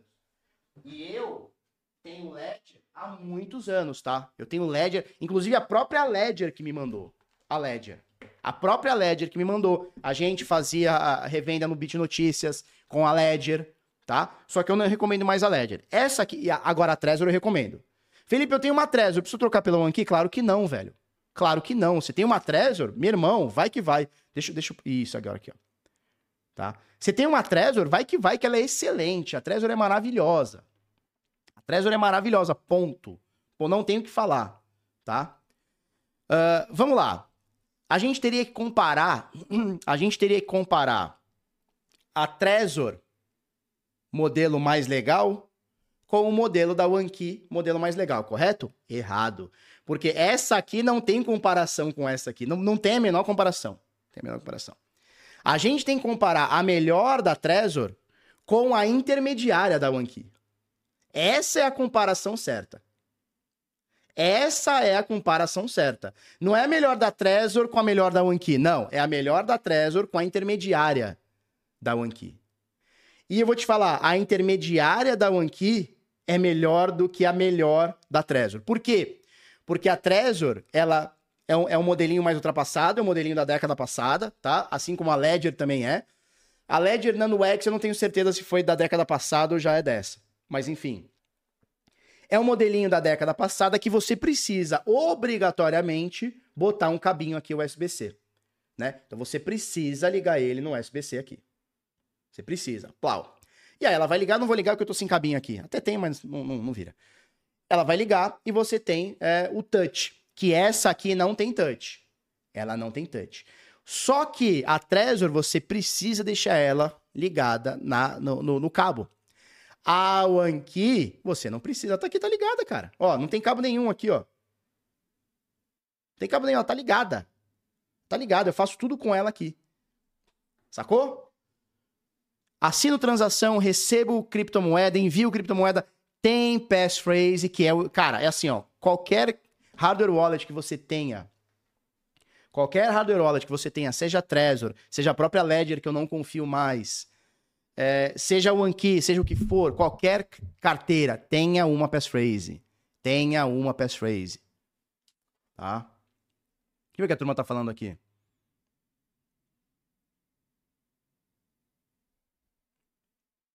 Show? Eu não sei o que a turma tá falando aqui, deixa eu subir o, chatzinho aqui, tá? Mas o lance é o seguinte: preço. A gente vai ter a tabela de preço provavelmente essa semana já, tá? Provavelmente a gente vai ter a tabelinha de preços já essa semana agora. Tá? A gente tá só confirmando uma coisinha ou outra. A gente já fez a primeira compra, a primeira compra já está a caminho do Brasil, inclusive, tá? A primeira compra de um aqui que nós fizemos já está a caminho do Brasil. A gente comprou mais de 500 carteiras, elas já estão a caminho do Brasil. E agora a gente tem um trâmitezinho de legalização, de chegada para cá, legalização, uma coisinha, um, um detalhinho ou outro que a gente precisa acertar para a gente ter a tabela de preço, tá? Vocês pretendem trazer o, o cartão NFC? Sim, pretendemos. Pretendemos. Ó, essa aqui. Peraí. Esse aqui é o key tag, que é uma, é uma, é uma plaquinha de titânio para você guardar as suas, as suas chaves privadas, suas seeds, né? É uma plaquinha de titânio, ela vem duas. Cadê aqui, ó? Ela vem duas plaquinhas de titânio e mais um, um martelinho, que é uma canetinha para você cravar no titânio, tá? É, ainda não abriu, você vê que tá no plastiquinho, eu vou fazer o review, tudo direitinho. Nós vamos ter a venda dela também. E nós vamos ter a venda também esse cartãozinho NFC, né? É, que na verdade é um cartão, ele tem o tamanho de um cartão de crédito, e aí sim, para quem gosta, pode levar no dia a dia, que aí você só bate no seu celular e ele assina as suas transações e, e bate tudo mais, tá? Vai ter o selo da Anatel? Pior que vai ter o selo da Anatel, cara. Você tem noção que nós já entramos com o pedido com o selo da Anatel? Você tem noção disso? que vamos ter selinho da Anatel? Você acredita? Já vou construir o site para venda como afiliado, hein? É... Um monte de amigo meu querendo. Não, vamos ter afiliação, você vai poder ganhar um dinheirinho também, indicando a, a, o Anki e tudo mais, tá? Que tag é para os fracos. É, se o, se o doidão lá, o Ivan, do Fraternidade, tivesse uma key tag e uma... Na verdade, não precisava nem de uma key tag. Era só ele ter uma hardware wallet qualquer uma. Ah, mas Felipe, ele pode... Muita gente, eu fiz um vídeo disso ontem, né? E aí muita gente falou assim, mas Felipe, se ele tivesse anotado num TXT, não adiantaria nada ele ter uma, uma hardware wallet. O problema é que ele anotou da MetaMask. Quando você gera uma MetaMask, quando você gera uma MetaMask, você está gerando ela online, primeira coisa. Então, se o computador estiver infectado, já se fudeu ali. Mesmo que ele não esteja, ela já gera as palavrinhas ali. O cara só copia e cola. O cara dá um Ctrl-C, Ctrl-V. Agora, numa hardware wallet, seria contraproducente ele pegar isso daqui e jogar pro computador. É mais fácil ele anotar no papel, muito mais fácil. Por que, que o pessoal anota no TXT? Porque a, a MetaMask gera ali, o cara dá um Ctrl-C, Ctrl-V. Numa carteira física, numa carteira física, pode ser a, a Trezor, não tem problema. Uma carteira física, você teria que, porra, digitar no computador. Olha que trampo. Então você vai ter uma pré-venda, é isso? É isso. Nós vamos ter uma pré-venda, tá? Estão chegando mais de 500 unidades pra gente. Pelo que a gente sentiu, vai acabar muito rápido, tá? E a gente já tá preparando lá com a fábrica para fazer uma nova, um, um, um, novo, um novo pedido, tá? Mas, calma, vamos ter calma. O que, que a gente tá fazendo aqui? Que site que é esse aqui? Isso aqui é o site protegecoin.com.br, é o nosso site, é a nossa revenda de OneKey, quem sabe até de outras criptomoedas, não é mesmo, Marcelinho? Tá? E a gente tem a revenda oficial da OneKey. Se você for pegar para ver, ó, onekey.so, você já vai ver o nosso nome lá. Então não é, não é bullshitagem do Felipeta, não. Tá? Vamos ver onde tá isso aqui. Ó, é, ele fala aqui a, a, quais são as moedas que eles suportam, tá? Então, mais de mil chains, não é mil moedas, são mil chains, ou é mil moedas? Não, peraí. Peraí, peraí, Felipe. Não, são mais de mil criptos, não é mil chains. Porra, mil chain é foda. São mais de mil que tem todas essas aqui e mais um monte, tá? Tem pra caceta. As principais com certeza você tem. É, eu quero ver aqui, cadê, cadê, cadê os revendedores? Deixa eu ver se a gente acha aqui, ó.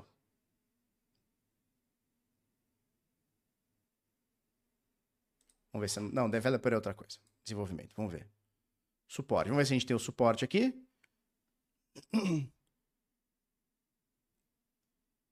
Tem o suportinho, papapá. Não, não é isso que eu quero. Eu quero saber quem são os revendedores. Cadê os revendedores, Felipeta? Tá no site? Tá no site, Felipeta? Cadê os revendedores? Eu quero saber de revendedores, que o nosso nome já tá lá. Bonitão. Vamos ver se tá aqui embaixo aqui, ó. Vamos ver. Papapá. O aplicativo. Resellers, tá aqui, ó. Resellers. Revendedores, tá? Vai ter garantia? Tem garantia. Cada one key tem garantia de um ano, tá? Cada one key tem garantia de um ano. Olha só, vamos pegar os revendedores oficiais, ó. Oficial resellers, né? Então, os revendedores é, oficiais. Tem no Brasil? Não, não tem no Brasil, Felipe. Vai dizer que vai ter revendedor oficial no Brasil. Então, tem que ir na Ásia, olha só. Sadura, papapá, papapá, Europa. Aqui, ó, pau. Pau, Rússia.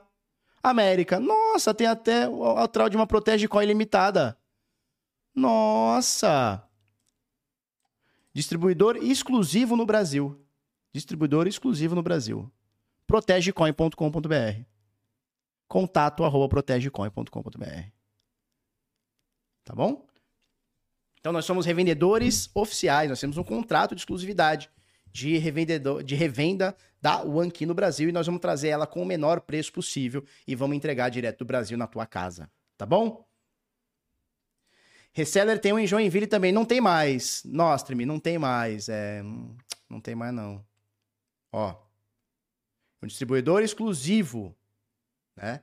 É, agora, é, qualquer revendedor, qualquer revendedor que queira, qualquer revendedor que queira, vai ter que comprar direto da gente, no Brasil, né? Qualquer revendedor no Brasil, inclusive de Joinville, aqui de São Paulo, que mora em Miami, mas ainda no Brasil, não tem problema, tá? Vai ter que comprar direto com a gente. Essa carteira é melhor que a SafePal? Porra, não, peraí. Se a gente é para comparar a carteira, a gente vai comparar Ledger, Trezor e OneKey. SafePal, peraí, né? peraí, vamos comparar a carteira boa. Primeira linha. Essa aqui, turma, é o iPhone das carteiras, tá? Opa, tá ao contrário.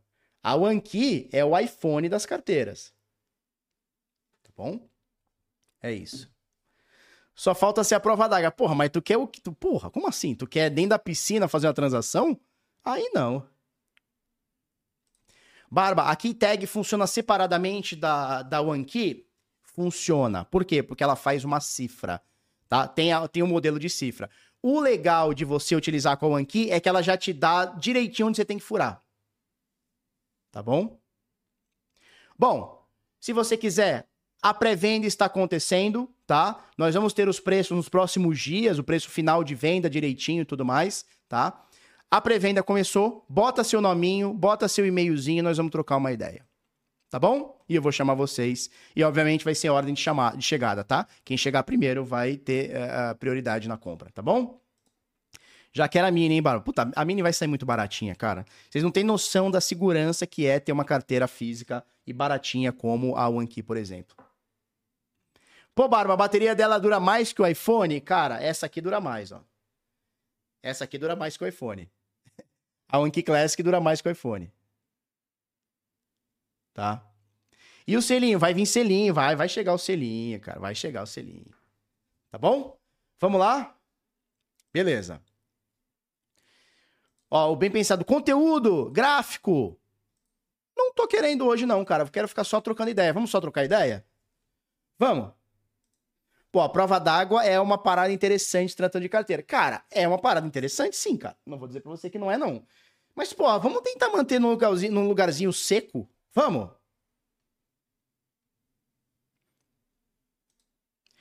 Na Mini, a chave é criada online ou offline. Olha só, toda hardware wallet, toda hardware wallet, Ledger, Trezor, OneKey, SafePal, o que você quiser, tá? Toda hardware wallet, ela é criada offline. A chave é criada offline. Quando a gente diz que é, você criar ela de forma totalmente offline, é você não ligar ela no computador, tá? Esse é o melhor dos mundos. A OneKey não faz isso. A OneKey você precisa ter um cabo e ligar ela no seu computador ou no seu celular para você fazer essa conexão, tá? Porque ela precisa de alimentação. Mas toda hardware wallet é criada offline a seeds, tá? Show de bola? Quero uma OneKey para guardar minhas 20 Matic. Ó, vai, vai ser muito, vai ser muito bem guardadas, viu? Na OneKey Mini a chave é criada online e offline, sempre offline, sempre offline, tá? Essa é a grande vantagem de uma hardware wallet. Bom, quem quiser, segue a gente aí nas redes sociais aí, ó. É só procurar Protege Coin em tudo quanto é lugar. No TikTok, no X, no Telegram, na porra toda. Tá? Procura aí.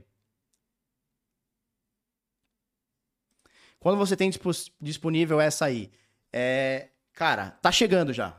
Tá chegando, já estamos pedindo homologação na Anatel, já tá tudo nos conforme, tá? Então, assim, dentro dos próximos dias aí, eu acredito que dentre 15 a 30 dias no máximo a gente já esteja com todas elas aqui legalzinha para vender.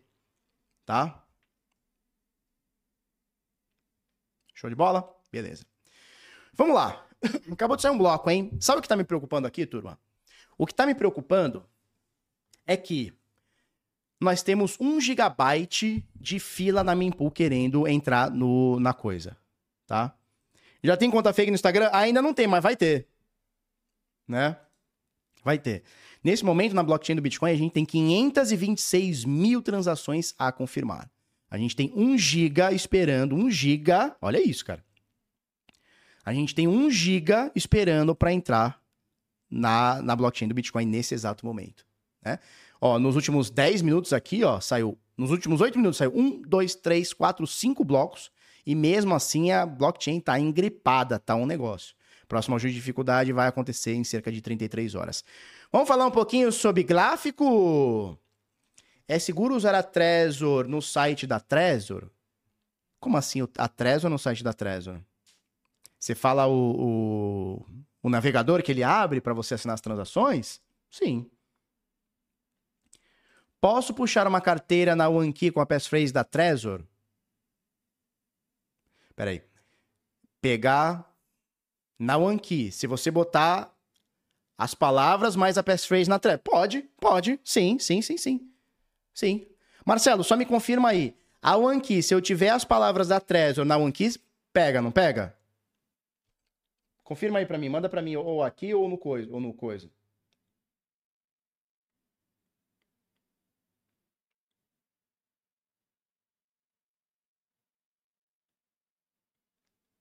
Show?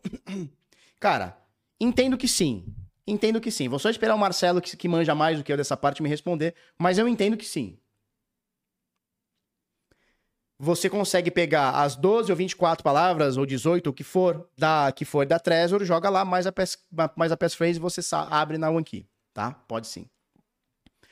Vamos lá, vamos falar um pouquinho de Bitcoin? Deixa eu abrir o gráfico. Leandro Vidal Martins. Barba, só Metamask já é o suficiente para guardar cripto? Cara, eu não gosto de, de Metamask. Eu não gosto de Metamask sem. É... Ó, o Marcelo tá me confirmando aqui, 100%. Então, se você tem tuas tua, tua palavras e a passphrase que tu gerou na Trezor, 100% compatível. É verdade, porra, ela é 100% compatível com a, com a, com a Trezor. Uh, Felipe, burro. É isso aí. O Marcelo tá me falando que ela é 100% compatível com a Trezor. Tudo que você fez na Trezor, você faz na OneKey. Só para vocês entenderem, turma, é, eu não tenho certeza se a Trezor foi a primeira, eu acho que a primeira foi a Cold Card, tá? Que ela é bem arcaica, ela tá melhorando um pouquinho, mas a Cold Card ela, ela é bem arcaica. A primeira grande é, hardware wallet que nós tivemos, e temos até hoje, é a Trezor, né? E a Trezor, é, ela partiu, as, as, duas maiores hardware wallets, né, que a partiram a partir, é, partiram a partir dela, que é a Ledger. A Ledger é um fork da Trezor. A Ledger é um fork da Trezor, só que eles fecharam o código. A OneKey também é um fork da Trezor, só que eles deixaram o código totalmente aberto. Você fala, então vamos deixar tudo aberto. Sacou? Show? Não, MetaMask mais um TXT. Não, olha só. Olha só. A MetaMask é uma carteira que ela, um, é gerada no seu computador. Dois, ela é gerada, além de ser no seu computador, ela é gerada online. Então, olha só. Se o seu computador. E, e três, três. Então, olha só. Ela é gerada no seu computador. Dois, ela é gerada online. E três, a tua chave privada fica em função, ela é gerada em função daquele PIN que você seta. Então, assim, o cara conseguir descobrir o teu PIN, ele consegue descobrir a tua chave privada. Esse que é o foda. E aí, qual que é o problema? Nós temos dois problemas nisso. Primeiro, você já tem um keylogger no teu computador. Pode acontecer. Teu computador não, não tá livre de vírus, tu baixou um aplicativo não sei o quê, baixou um videozinho pornô, aquela coisinha, pá, pá, pá, achou que tava bem, pau, vem um keylogger, vem um negocinho. Tá? E aí, quando você gerou a tua chave, esse keylogger pode comunicar com ele. Primeira coisa. Segunda coisa, a, a, a MetaMask ela está gerando as tuas senhas online e não offline. Eu não gosto. Eu acho que a coisa mais segura que pode ser feita é você ter tuas chaves offline, ou seja, elas são geradas fora da internet, ela não tem uma ligação com a internet.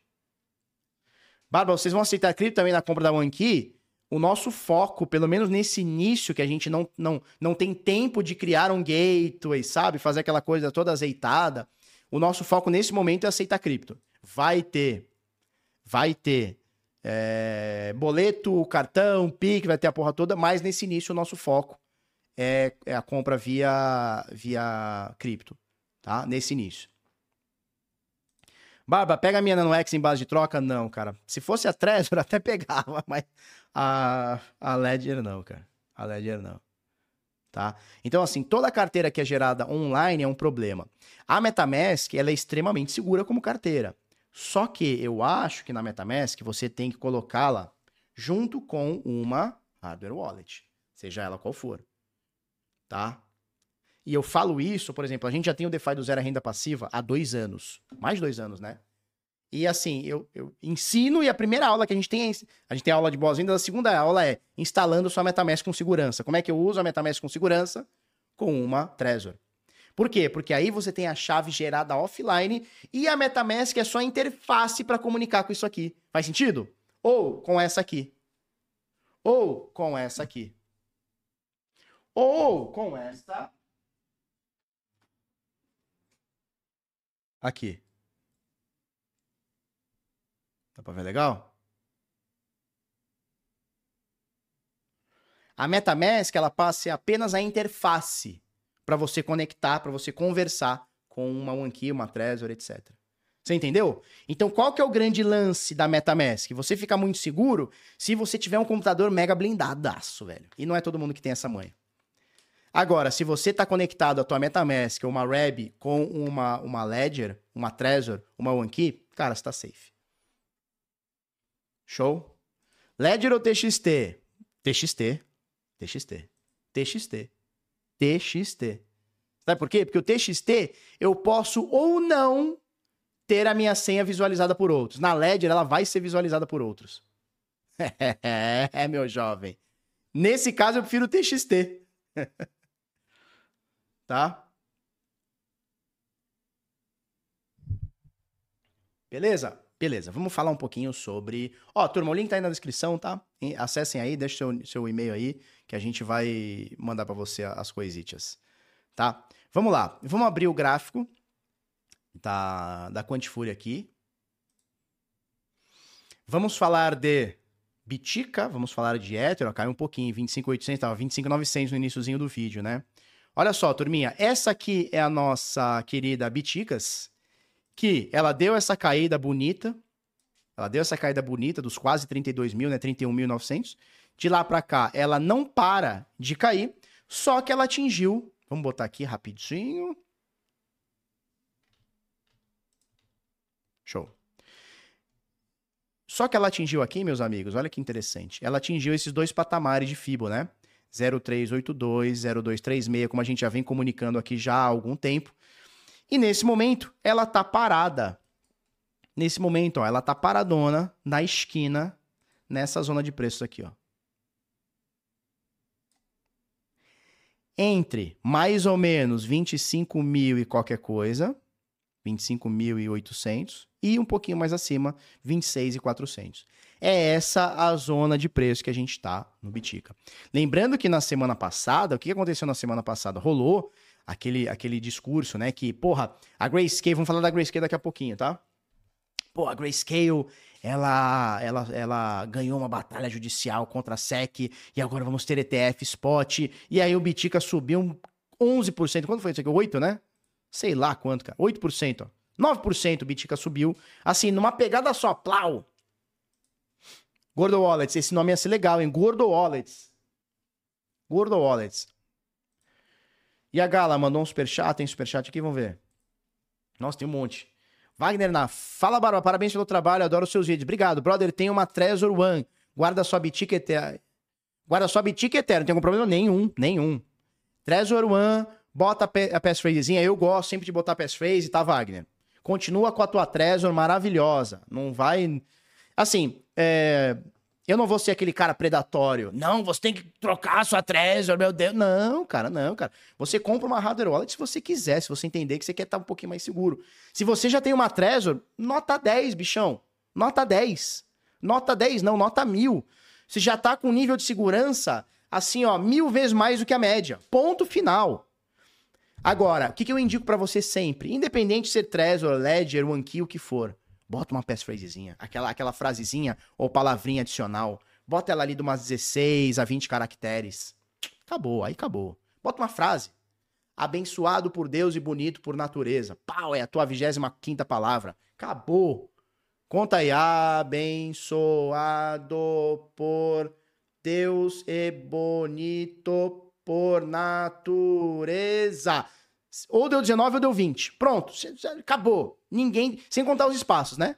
Se botar os espaços, passou aí uns 25, aí 26. É só isso que você precisa.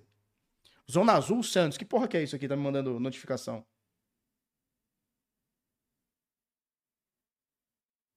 Zona Azul de Santos. Ah, cagar no mato. Tá? Então, assim, Wagner. Tá com a tua Trezor One? Bota uma passphrasezinha, durma feliz como um bebê. Tá? Já falamos essa do Gabriel. A Mauri Dias. Bom dia, Barba. Fala da Gala. Cara, a Gala tá um cara processando o outro. Vocês viram isso aí? Vocês viram essa parada? E, é, tem mais? Não, é isso aqui. Só tem essa aqui. Tem essa aqui. Tá um cara processando o outro. Vocês viram essa porra? Vocês viram essa parada? Até contando os dedos tá difícil, hein? Boa, vou usar essa passphrase. Aí todo mundo põe essa, né? Aí os ladrões já sabem, abençoado por Deus e bonito por natureza. Mas, ó, é o seguinte, ó, uma coisa, uma coisa, eu, eu botar a passphrase assim, ó. Olha que doideira. Deixa eu abrir aqui pra vocês um, um, um gráfico. Ó. Uma coisa é usar a passphrase assim, ó. Passphrase. Dica, tá? Isso aqui é uma diquinha, turma. Passphrase. Abençoado por Deus e bonito por natureza. Isso aqui é uma passphrase, correto? Isso aqui é uma chave. Agora, eu posso deixar ela muito mais cabulosa, que eu posso fazer assim, ó. Abençoado. Olha aqui o cedilha e não cedilha. Tá? Espaço por Deus, tudo. Você vê que é o início das palavras maiúsculas. E bo, bonito por natureza. Felipe, a passphrase é igual. Não, não é igual, não. Não é igual, não. Aqui eu tenho diferença de case sensitive, né? Então o que for minúsculo aqui, ó, é uma chave. Se aqui eu botei maiúsculo, é outra chave. Valeu, Felipinho Serrano, o bagulho é louco. Quer aumentar a, a, tua a tua a tua segurança? Ó. Abençoado por Deus e comercial bonito por natureza. Olha que foda. Olha a diferença. Por que, que tem que ter diferença? Agora, é claro que escrever isso aqui é muito mais fácil que escrever isso aqui. Só que, se alguém pegar as tuas 12 palavras, 24 palavras, e tentar num gerador, e ficar tentando com tempo ali infinito, achar essa aqui é mais fácil do que achar essa aqui. Só que a partir do momento que você tem 20 caracteres, aí já é décadas, centenas de décadas e milênios pro cara achar tua senha.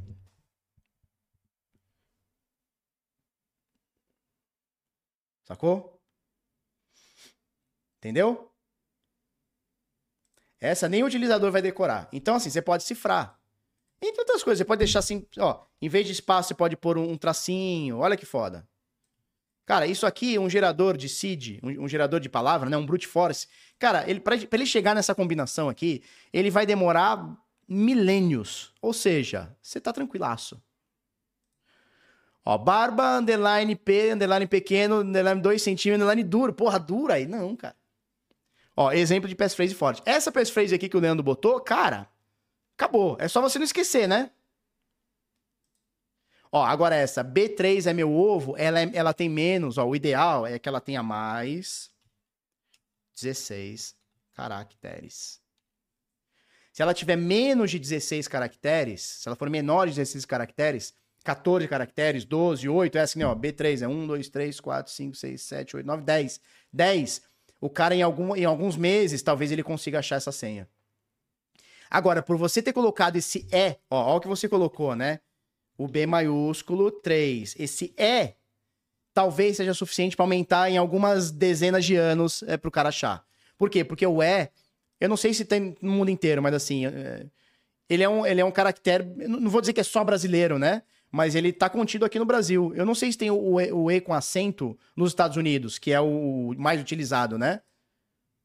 Então esse E aqui talvez seja suficiente para que demore boas décadas. Ó, meu ovo. Esse E aqui ajudou pra caralho. Por quê? Porque é um caractere que só tem no Brasil. Então, um cara teria que adicionar isso aqui. Faz sentido? Vocês entenderam? Então, assim, bota uma frase, cara. Bota uma frase. Que frase mais que a gente tem legal aí, turma? Fala uma frase legal aí. Ó, Ivete Sangalo. Quer andar de carro. Velho, vírgula, amor.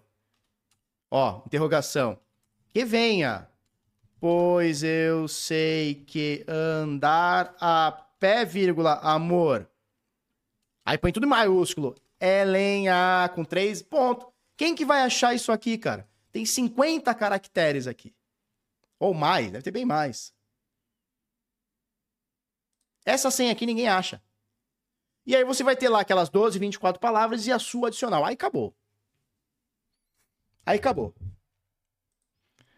Paulo Gobira, ó, aqui para você. Tá? Então isso aqui é um exemplo de passphrase, tá? É para usar isso aqui, cara, usa o que você quiser. Só que tem que ser uma coisa que esteja muito presente na tua, na tua, na tua memória.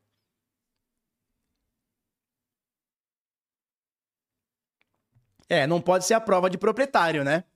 Você não pode fazer uma frase que também você nunca vai lembrar e fuder.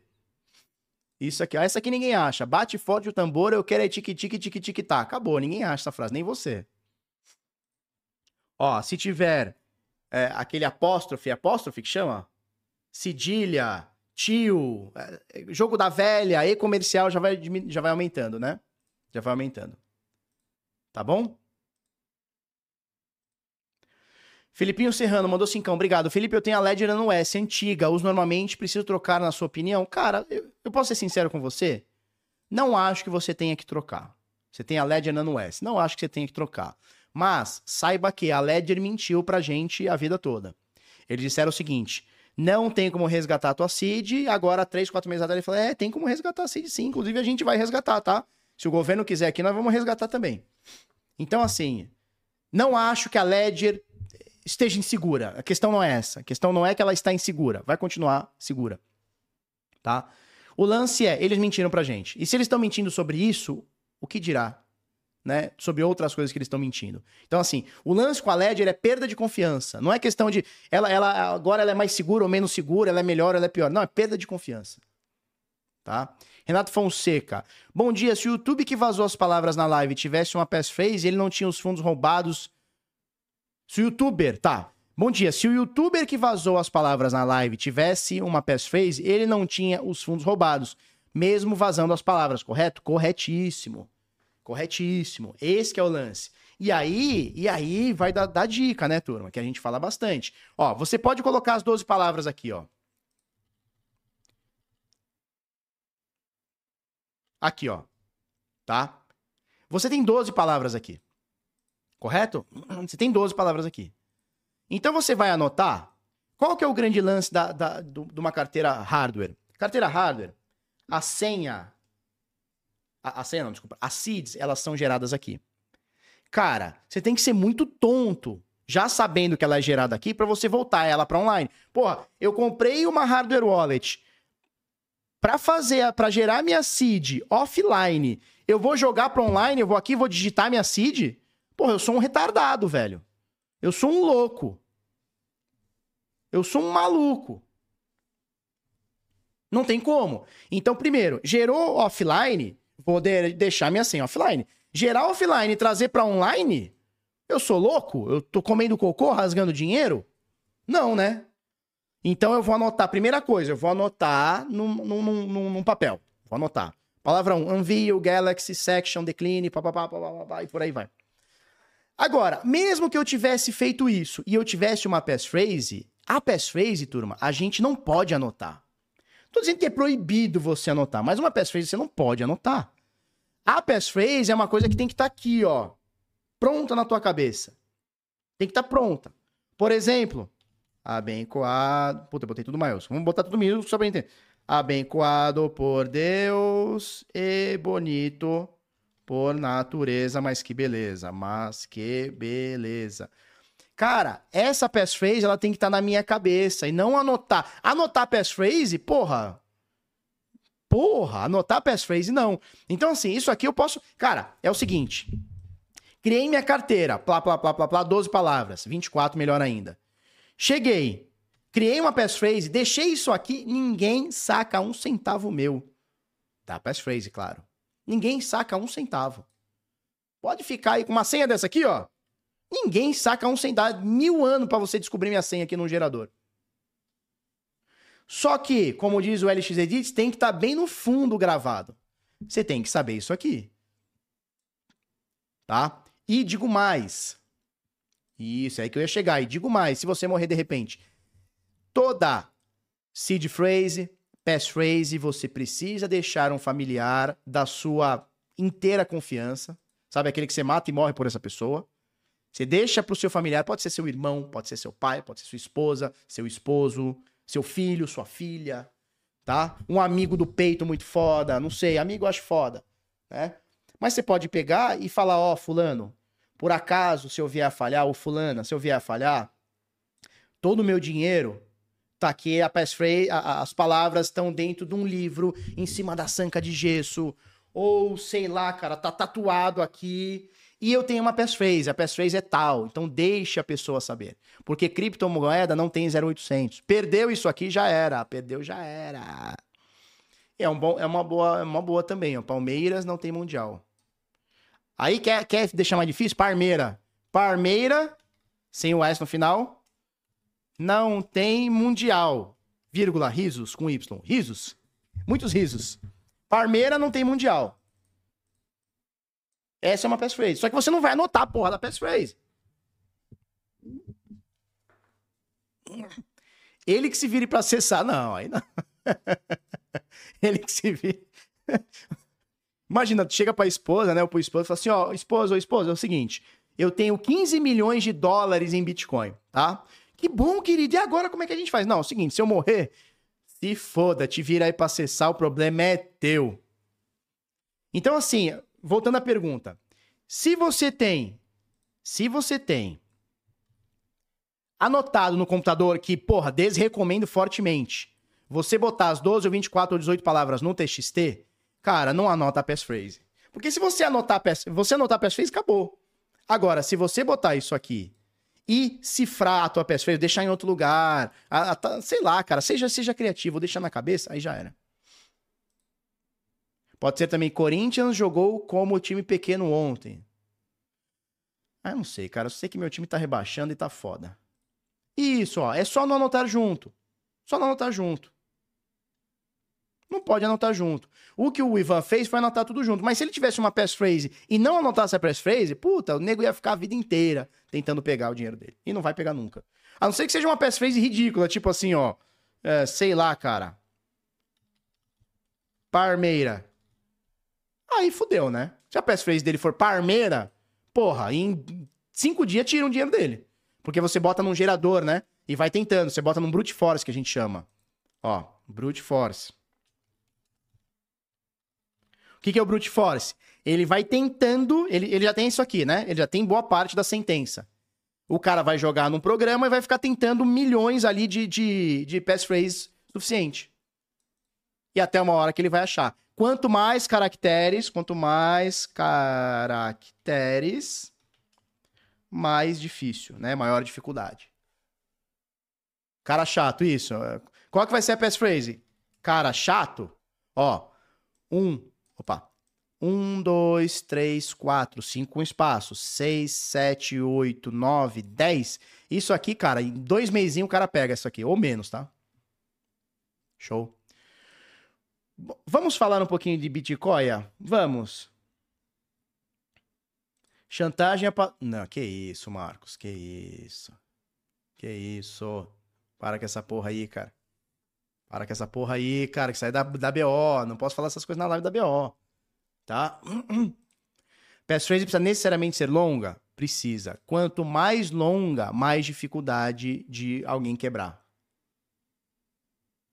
Tá? Então, assim, quanto maior for a tua passphrase, é assim, ó, o ideal, vamos falar o ideal? Que ela seja maior do que 16 caracteres. Ponto. Tá maior que 16? Tá perfeito. Cara, é muito fácil arrumar uma senha com 16. Pega uma maleta de música que você gosta, cara. Acabou. Pega uma frase que te marcou na vida aí, sei lá. Pensei nisso, de hackers tentarem várias e várias vezes 12 palavras é melhor? Não, não é melhor não. Não é melhor não. É, 24 é melhor. Sabe por quê? Porque quando eles tentam, quando eles, eles tentam, eles já têm essa primeira sentença aqui pré-determinada. Eles já vão botar o seguinte, eles vão botar o programa para rodar na 13 terceira palavra, que é a passphrase. Então ele já tem essa sentença. Então o que ele vai tentar? Ele vai tentar a 13 terceira A. Não deu, ele vai tentar 13 terceira B, 13 terceira C. Até que ele vai pegando todas as possibilidades. Ele vai chegando às possibilidades. E isso demora tempo. Então, qual que é o grande lance? Você ter pelo menos esses caracteres. Para mais.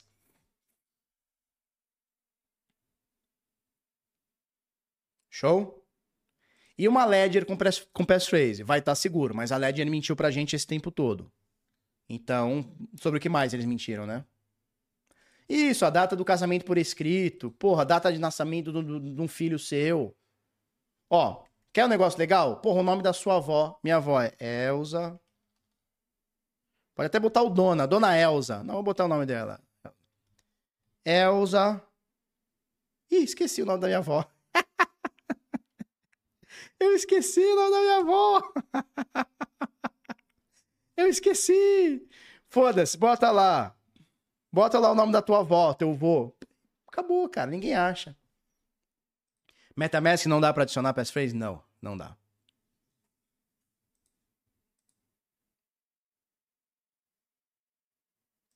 Mas aí colocando frase famosa facilita a, vida do hack. Quantas frases famosas não existe? E outra, a, frase famo... a frase famosa, ó, trava-língua, a frase famosa pode ser sua. Pode ser uma frase famosa para você. Por exemplo, tem uma frase que a gente usa aqui no Bitnada bastante internamente, que é não seja limitado.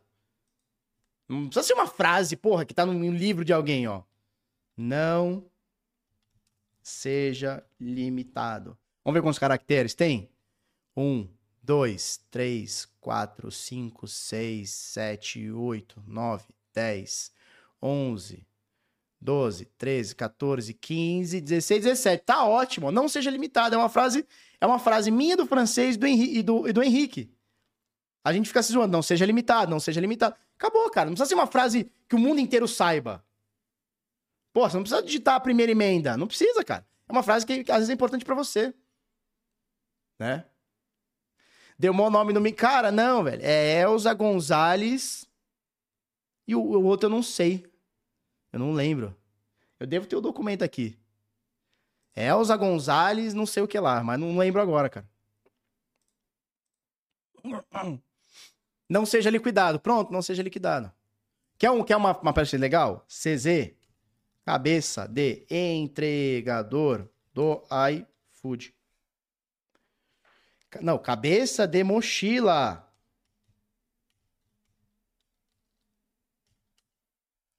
CZ, cabeça de mochila de entregador do iFood.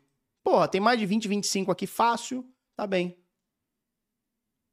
É, aí se você trocar o A por arroba, E por 3, I ou L por 1, aí fudeu. O por 0, A por 4, aí fudeu. Aí fudeu. Tá? Vamos lá. Bom, Bitica tá paradão aqui, né, turminha? Tá paradão.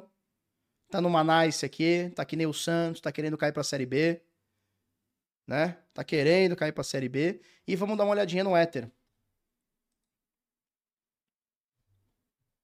Éter também tá paradão, mas... Ah, mas o Éter aqui tá me mostrando um negócio diferente, olha só. O Éter aqui, ó, ele tá me mostrando um negocinho diferentinho.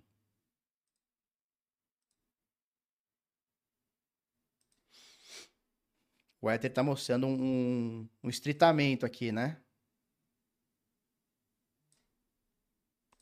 Nesse momento, o Ether tá querendo aqui segurar em 0,618 de FIBO aqui, ó.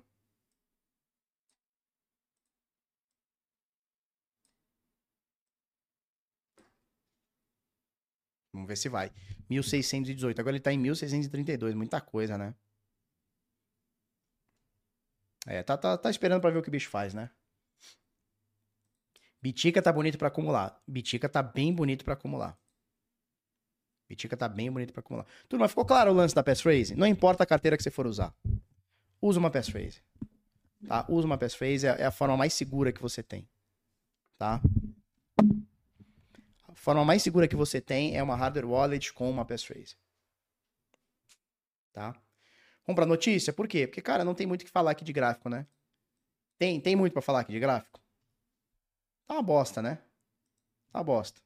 E aí você junta com essa informação que a gente deu ali no início, né? Você junta com essa informação que o mercado cripto nunca teve um volume tão baixo nos últimos 3, 4 anos, tem muito o que falar. Ó, deixa eu falar uma coisa para vocês. Deixa eu abrir aqui, ó.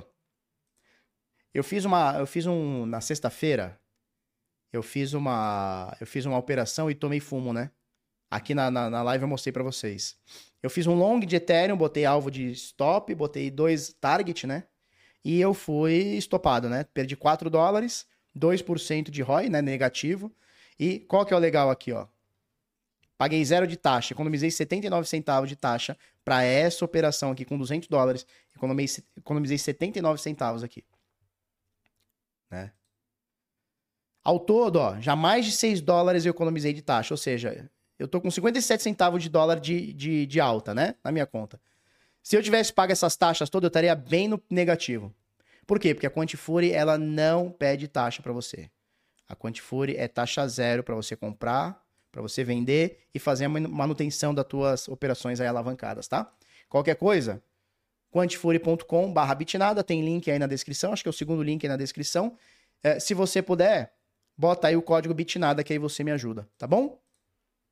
Show? E aí você, colocando o nosso código aqui, você recebe é, se você, quando você fizer o primeiro depósito, você recebe de 3 a 250 dólares em ações ou criptomoedas, tá bom? Youtuber milionário igual você nessa miséria, que é isso? Porra, mas eu tenho dinheiro porque eu não fico jogando fora, porra. É por isso que eu tenho dinheiro, não é porque eu, porra.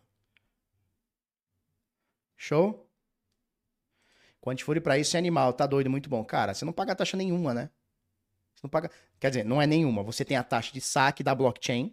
Então vai sacar Bitcoin, Ether, sei lá o que, para blockchain, tem a taxinha de saque, tá? E quando você compra Bitcoin, é, quando você manda lá Pix e compra é, real por Bitcoin, tem uma taxinha também que é do parceiro que, que faz o negócio do Pix, né? Barba, agora é a hora de começar a fazer DeFi na baixa no mercado. Cara, o, o Hermes, é, DeFi, cara, é para você fazer com o mercado de baixa, de lado, de alta. é você ganhar taxa todo dia, cara. Com mercado de alta, de baixa ou de lateral. Não tem melhor ou pior.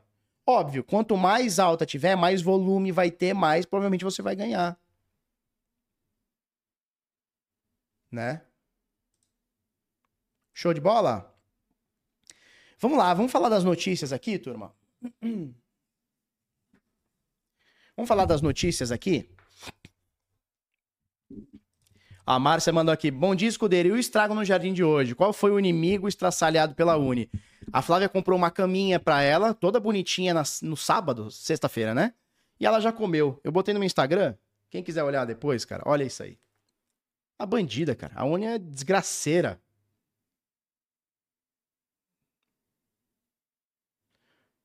Olha o que a viada. Deixa eu ver, deixa eu ver se dá pra ver legal, pera aí. Ó, o Dex, ó, ó o que ela fez no jardim. Olha aí, tá vendo isso aqui? Ela destroçou uma caminha que a Flávia comprou e, destro... e é simples assim, cara. É simples assim. A cachorra é o, é o capeta, velho. Cachorro é o capeta. Eu não sei onde eu tava com a cabeça quando eu comprei essa cachorra. Falei, ah, legal. É uma boa ideia ter mais uma, uma husky. É legal, é. Não sei, cara come tudo, comeu o controle, ó, comeu esses dias, comeu o chinelo da Flávia, comeu o chinelo da Flávia, o rolo de papel higiênico, tinha um suplás em cima da mesa, ela comeu quatro suplá, que põe aquele negócio que põe os pratos em cima, né? Comeu o controle e elas fizeram uma pipa. Minha filha encheram o saco para fazer uma pipa. Aí foi lá, comprou lá o papelzinho de seda, comprou o bambu, fizeram a pipa. De noite a Uni foi lá comer o negócio todo. Eu não sei o que acontece, cara. Show? Ó, Gustavo Quantifúria é top, só faturando, show de bola. Quem quiser, ó, link tá aí na descrição, bota aí Bitnada, você vai ganhar de 3 a 250 dólares aí em ações ou criptomoedas fazendo seu primeiro depósito, tá bom? Beleza, olha só isso aqui. É, é isso aí. Às vezes não gostou da caminha, exatamente. Tá? Mega Baleia. Michael Saylor revela que tem pessoalmente 1.732 bitcoins.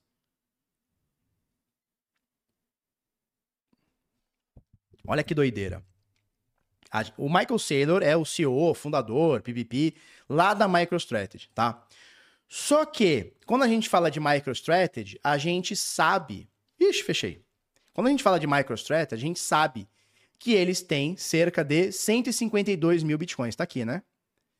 Eles têm cerca de 152 mil bitcoins. Só que isso aqui é da empresa. Isso aqui é patrimônio da empresa, né? Da MicroStrategy. E o Michael Saylor está revelando que ele pessoalmente, ou seja, não tem nada a ver com a empresa, ele tem 17.700 bitcoins. Tá? E aí, cara, olha, olha o quanto é isso, né? Olha o quanto é isso. Porque pensa comigo. A MicroStrategy tem 152 mil bitcoins. Cara, se ele tem 17 mil, significa que ele tem 10% da empresa que mais tem bitcoin no mundo. Que foda, né? Que foda. Esse maluco, velho, ele tá pra ser um dos caras mais. Ele vai, ele vai ser um dos caras mais ricos do mundo com Bitcoin. Ele só já não é o cara mais rico do mundo por conta do Bitcoin, porque ele começou a bit comprar Bitcoin tarde. Ele começa a comprar Bitcoin ali em 2019 para 20, né? 2020, se eu não me engano. Eu não sei se ele pessoalmente, mas ele começa a comprar desde 2019, ó. O envolvimento da, Micro, da MicroStrategy com Bitcoin começou em agosto de 2020. Eu não sei se ele pessoalmente comprou antes.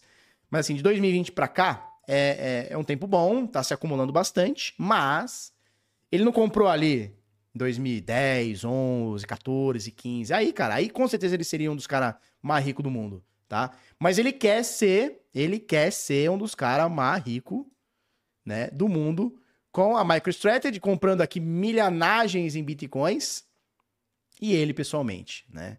Ele deve estar tá pegando todo o lucro dele comprando tudo de bitica. É muito louco, cara. E aí a gente vem para mais uma baleia, né? Arcan identifica 500 carteiras de Ethereum da Grayscale. Matéria também do Bit Notícias, duas, né? Do Bit Notícias, do Luciano Rodrigues. É, Arcan Intelligence. O que, que é Arcan Intelligence? É essa plataforma aqui. É uma plataforma que faz inteligência, você pode montar seus dashboards também. Eles têm os seus próprios dashboards aqui, tá? Você pode ir olhando o que está acontecendo. É uma boa forma de você olhando movimentações de baleias e tudo mais, olhar o, o dinheiro. É o dinheiro onde, onde ele está entrando e onde ele está saindo, ele fala das corretoras, ele está assim mostrando muitas coisas aqui. Mas eu gosto bastante de mo montar o próprio dashboard. Tá? E você pode montar seu próprio dashboard aí, fazer o que você quiser. Arrasta para cá e tal, põe para cá de volta, tá? Oxe, isso. Pronto. E a Arcan, ela tá dizendo o seguinte, olha, a gente achou 500 carteiras, rastreamos 500 carteiras de Ethereum da Grayscale. E hoje, uh, essas 500 carteiras formadas ali pela Grayscale, hoje, é, a Grayscale é a segunda maior. Essa entidade, de acordo com a Arcan, é a segunda maior detentora de Ethereum do mundo com participações avaliadas aproximadamente em 5 bilhões de dólares, tá? Então só tem alguém, ou uma entidade, ou uma pessoa, ou que seja um grupo, empresa, país que seja, que tem mais Ether do que do que a Grayscale é, Ethereum Trust, né? Grayscale Ethereum Trust, tá? É muita coisa. É muita coisa. Isso, a gente tem que falar o seguinte, esses 5 bilhões são esses 5 bilhões com o Ether caindo, olha só. Né? Verdade seja dita. São 5 bilhões com o Ether caindo do seu topo histórico, cerca de 66% agora. Imagina quanto que não vai dar esses 5 bilhões quando o Ether voltar a romper topo histórico e voltar aqui a 4, 5, 6 mil, 10 mil dólares, quem sabe. É filhote. É filhotado, o bagulho é louco. Vamos para a próxima? Robinhood readquire participações dos SBF por 605 milhões. O SBF, o Sam Bankman-Fried, o carinha da FTX, o ladrão o pepineiro, ele tinha ações da FTX que obviamente foram confiscadas pelo governo americano e foram leiloadas. E a própria, e isso eram ações da Robinhood, tá? E a própria Robinhood comprou essas ações no valor de 605 milhões de dólares, né? Que doideira. Eu não sei se tem aqui um desconto, não sei se na matéria fala se tem um desconto. Com certeza deve ter comprado com desconto, né? Não deve ter ido a preço de mercado. Mas a própria Robinhood comprou essas ações. Por quê? Porque se ela não compra, alguém pode comprar e dumpar no mercado. Se você está comprando mais barato, né? Leilão, você leiloa mais barato, vai lá, dumpa no mercado. A própria Robinhood deve ter comprado para dois motivos. Um, ninguém lá dumpar, porque 600 milhões de dólares não é coisa pouca, tá, minha turminha? Não é coisa pouca. E outra coisa, né? Eles aumentam o market share da própria empresa, né? Então, meio que estão recomprando. Eles venderam para você lá embaixo, estão recomprando agora. Wagner Na mandou 50, mandou 5 pila. Obrigado. Me tira uma dúvida, Barba, por favor. Ave a longo prazo, 2030, você acha que dá bom? A Ave, o aplicativo ou a moeda? O aplicativo eu acho que dá muito bom. Tanto que eu uso ele diariamente. O token de governança eu não gosto. Se vai dar bom ou não, eu não sei, e para mim é indiferente. Eu não invisto em token de governança, tá? Agora, o aplicativo Wave, ele é líder de mercado no DeFi. Ele é o aplicativo descentralizado líder em empréstimos é, que a gente tem no DeFi, tá? A OneKey, será que sobrevive a Uni? Nada sobrevive a Uni, nada, nada. Ó, só pra você ter uma noção, ontem tava um calor do cacete, nós pulamos na piscina, né? Aí, dali a pouco, a, o Dex, ele é aquele husky preto e branco, né?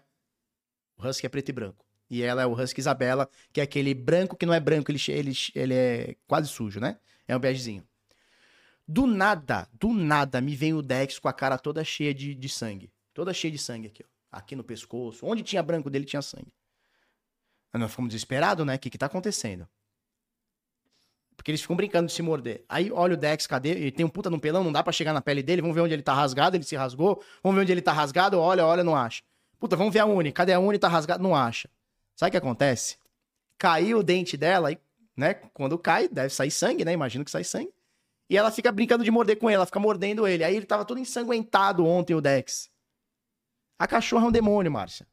A Uni é um demoninho. Mas é linda demais. Detalhe, já, já consegui ensinar ela a fazer xixi e cocô no lugar certo. Olha que legal. Na verdade, o Dex deve ter mais ajudado, né, do que eu. Porque primeiro a gente ensinou o Dex, aí o Dex faz direitinho, muito tal, direitinho. E aí ela agora tá fazendo direitinho também. Show? Bom, vamos pra próxima. 99% dos nigerianos conhecem criptomoedas. Opa! 99% dos nigerianos conhecem criptomoedas, segundo um reporte aqui, né, um relatório da Consensus. Bom, a gente sabe que a Nigéria vive também aí um, um negócio absurdo na sua inflação.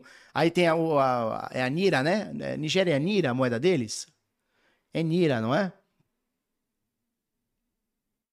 Eu acho que é Nira, né? Que é a moeda nigeriana, eu tô viajando, não sei. Mas eu sei que a moeda deles tá numa titica, tá numa depressão fodida e os caras estão olhando para Bitcoin uh, como uma forma de sair desses, desse, desse, dessa zoeira do governo, né? Então, bem legal. E você vê, cara, que o Bitcoin ele fica cada vez mais. É, ele, ele tem cada vez uma adoção maior em países onde há necessidade. Porque uma coisa, eu falo assim aos Estados Unidos. Eu não vou dizer que nos Estados Unidos ninguém passa fome, né? Não, não dá pra gente generalizar dessa forma. Mas a gigantesca maioria das pessoas não passam fome. A gigantesca maioria das pessoas lá trabalha. Só não trabalha quem não quer lá.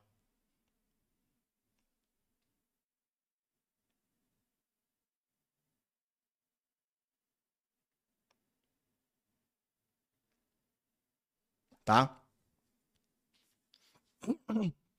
E aí o que acontece? E aí o que acontece?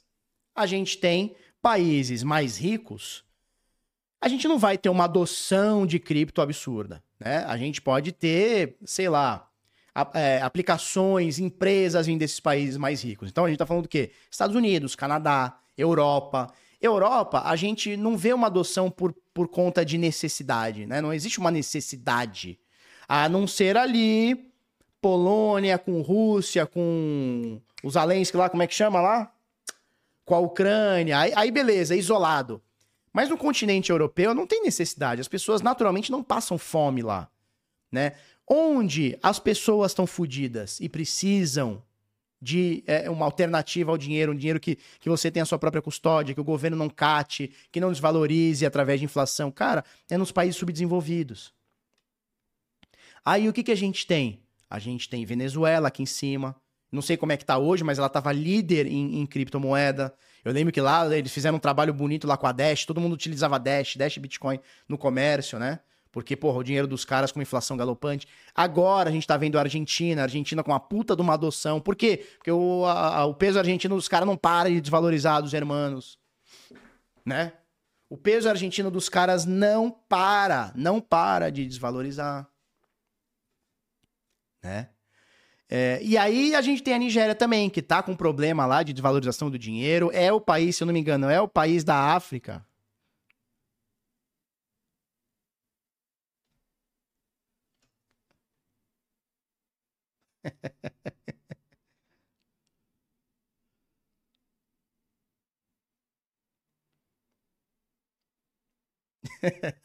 Marcelo, muito bom. Eu tô mentindo, Marcelo?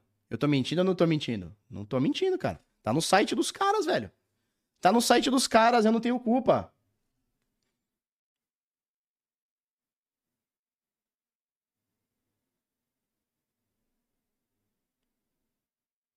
Tá? É isso aí, cara. Foi, não foi, escreveu, não leu, o pau comeu.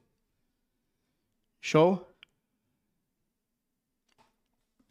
Então, olha só. Voltando aqui no papo aqui. O que que acontece? Quanto mais a gente tem problemas econômicos, mais a gente vai ter a usabilidade vinda por necessidade.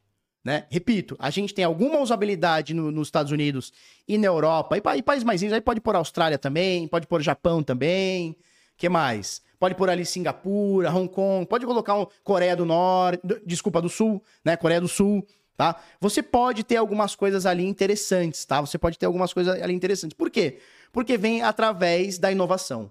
Então é um carinha que criou o Bitrefil, é um carinha que criou uma corretora, é um carinha que criou um cartão de crédito, que vem geralmente de países mais livres, onde a economia é mais aberta e tal. Mas o dia a dia, as pessoas utilizando no dia a dia, geralmente vai vir desses países é, mais pobres. Então, pô, Venezuela, a gente narrou Venezuela há muito tempo que estava crescendo em forma de cripto. Uh, Argentina agora está crescendo, né? Dizem que a Argentina teve mais adoção do que a própria El Salvador, que muita gente está utilizando lá. Agora a gente vê Nigéria, ou seja, quanto mais pobre e mais dificuldade a gente tem nesses países, maior vai ser o crescimento por necessidade, tá? Então, utilizar Bitcoin aqui no Brasil, utilizar Bitcoin nos Estados Unidos, não que o Brasil seja um país rico, né? É, já foi um pouquinho mais. Mas você utilizar Bitcoin num Bitrefil, por exemplo, nos Estados Unidos, porra, é uma questão de praticidade, né? Uma questão de praticidade. É legal, é praticidade, é cool, é bonito e tal. Mas, cara, às vezes aqui na Nigéria, às vezes lá na Argentina, às vezes em El Salvador, às vezes na Venezuela, é uma questão de extrema necessidade. Né? É a diferença de você conseguir comprar o pão e você não conseguir comprar. Porque o seu dinheiro não para de desvalorizar e você não tem como é, negociar. Né? Então, essa adoção por necessidade, ela faz o Bitcoin ficar muito forte. Infelizmente, né, turma? Infelizmente. Por quê? Eu não vou querer dizer para você eu não vou querer dizer para você que eu gostaria que o mundo inteiro ficasse pobre só pra gente é, ter a criptomoeda subindo. Isso é, bom, isso é um é, chega a ser ridículo, né? Chega a ser ridículo. Mas, infelizmente, existem países menos livres, onde tem mais corrupção, onde tem mais mandos e desmandos, onde tem uma pobreza maior, onde a distribuição de renda é cada vez mais zoada, né? Enfim, então, vão rolar esses casos aqui. Detalhe, tá? Agora só complementando. Esses casos aqui sempre rolaram. Sempre rolaram. Né? Países perdendo dinheiro, países confiscando dinheiro, países desmandando com o dinheiro. Agora a gente tem uma alternativa. Agora a gente tem o Bitcoin, né? Então agora nós temos uma alternativa. Que antes não existia. Há 14 anos atrás não existia. Você tinha que usar ou o seu dinheiro no, no, no, no câmbio. É, oficial no câmbio negro, que é o que acontece muito no, no, na Argentina, né? Na Argentina você tem vários câmbios lá. Você tem o câmbio oficial, você tem o dólar oficial e tem o dólar paralelo deles. E aí muita gente diz, inclusive, que ganha muito dinheiro. Vai lá para Argentina, compra o dólar mais barato e, e vende aqui mais caro. Já vi muita gente falando isso. Tá? Deixa eu ver, alguém mandou superchat? Não, é isso aqui, né? Show, é isso aí, tá? Vamos para a próxima. OKEx revela prova de reservas com 102% de ativos, né? Uh, isso aqui é uma coisa que a gente vem batendo lá desde o início. A gente vem batendo disso. E Cuba, que nem internet tem direito, faz como? É, cara, pois é, pois é. E você já reparou que os países. Porque assim, ó, tem os países menos desenvolvidos, né? Menos desenvolvidos. E tem os países que são ditaduras, né? Ou chame como quiser. É? Ah, não é ditadura. Por exemplo, você vê lá a Coreia do Norte. Você não sabe como é que a galera da Coreia do Norte lá negocia. É fechado. Venezuela. A gente não sabe mais como é que tá as coisas lá. Tá cada vez mais fechada aquela porra. A turma até parou de falar. Né? E assim, você pega países que tem um pouquinho mais de liberdade, mas que são pobres, a gente consegue ver essa adoção. Tem vários vídeos, né? Eu vejo vários vídeos da galera usando Lightning Network na, na Nigéria, ali na África e tudo mais, né? Show? Bom, é, eu sou. O que acontece? Então, a OKEx está revelando as suas provas de reserva, ou seja, eles estão mostrando todos os seus saldos lá. E, segundo eles, eles têm mais de 100% das, res... das reservas. Ou seja, eles têm o dinheiro dos usuários todos, segundo eles, 100% dos depósitos, né? E saldo de telas da galera. E eles têm 2% a mais, tá? Uh, isso me prova o quê, minha turma? Isso aqui não me prova nada. Por quê? Como é que eu audito Vamos falar que esse 102% representa, vamos ver se tem aqui no valor aqui, ó. Ó. De acordo com os números mais recentes, os saldos, isso aqui é uma matéria de Luciano Rocha, tá? Lá do Criptofácil. Vamos falar que eles têm 10 milhões de dólares aqui, só para fazer conta redonda. Como é que você sabe que o saldo de tela de todo mundo somado dá 10 bilhões, dá 12, dá 8 ou dá 200?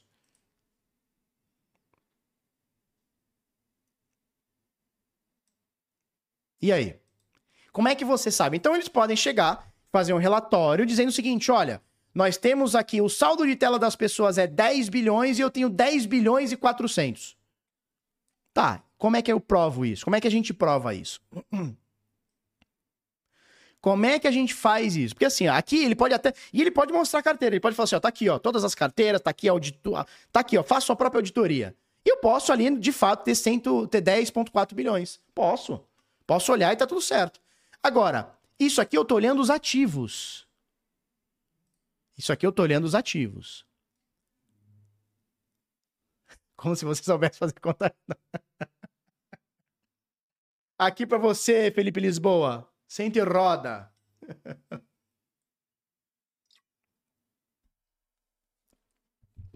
Mas como é que eu sei que o passivo dos caras é desse valor?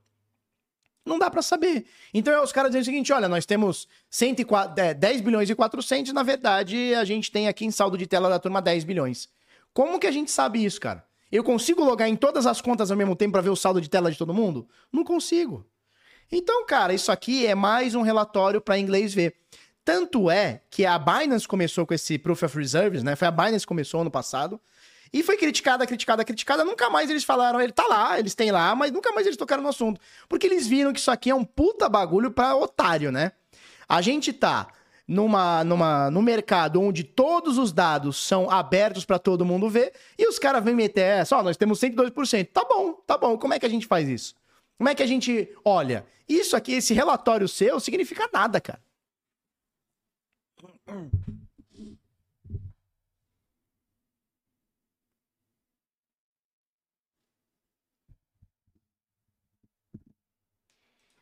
Única coisa boa de Cuba são as caixas Corriba, pela metade do preço daqui. Ah, é mesmo? É metade do preço? Não sabia. Metade do preço?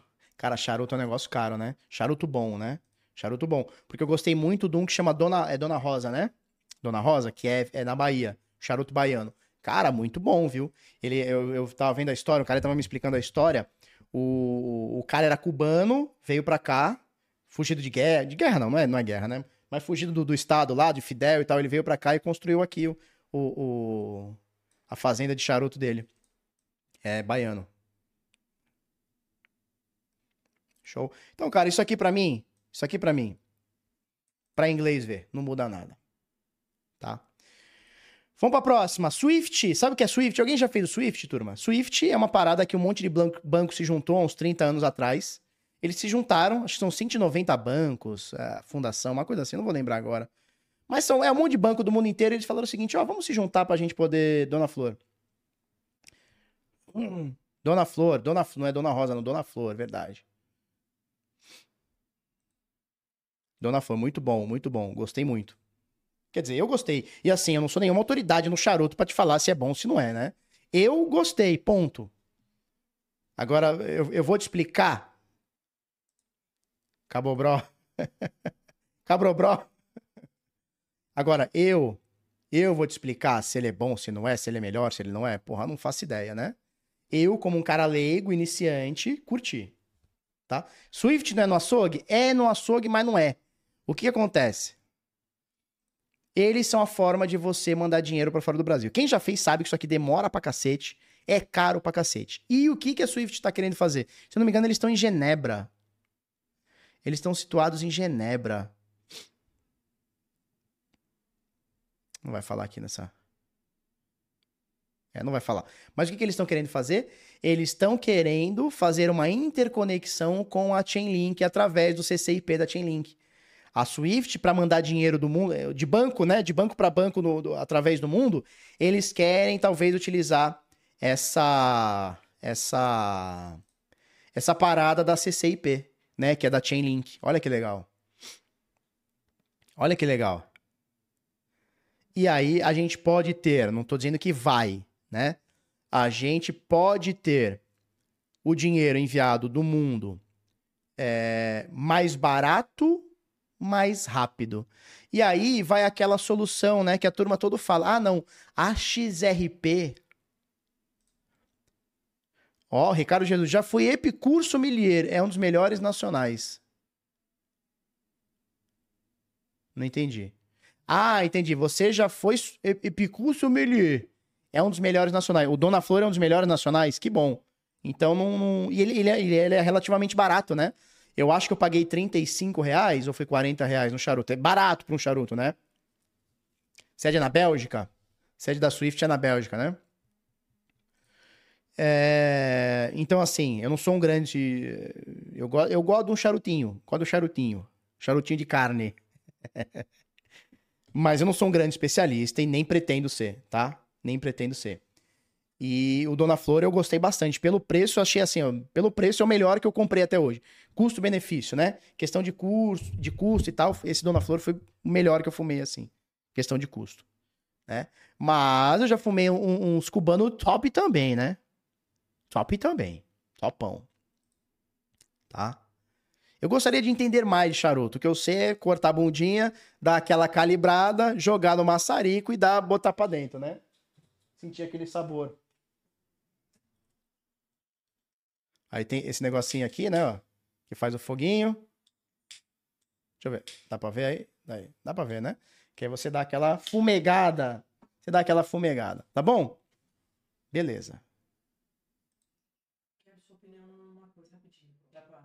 Mutar? Dá. Não, não, não precisa mutar, não. É. É, liguei lá na Audi, é revisão mesmo. É revisão? Só que a gente pode passar mil quilômetros. É, isso aí. Você acha que mil quilômetros dá pra ir? Voltar Dá, dá, dá. Porque assim, vai pra Santos.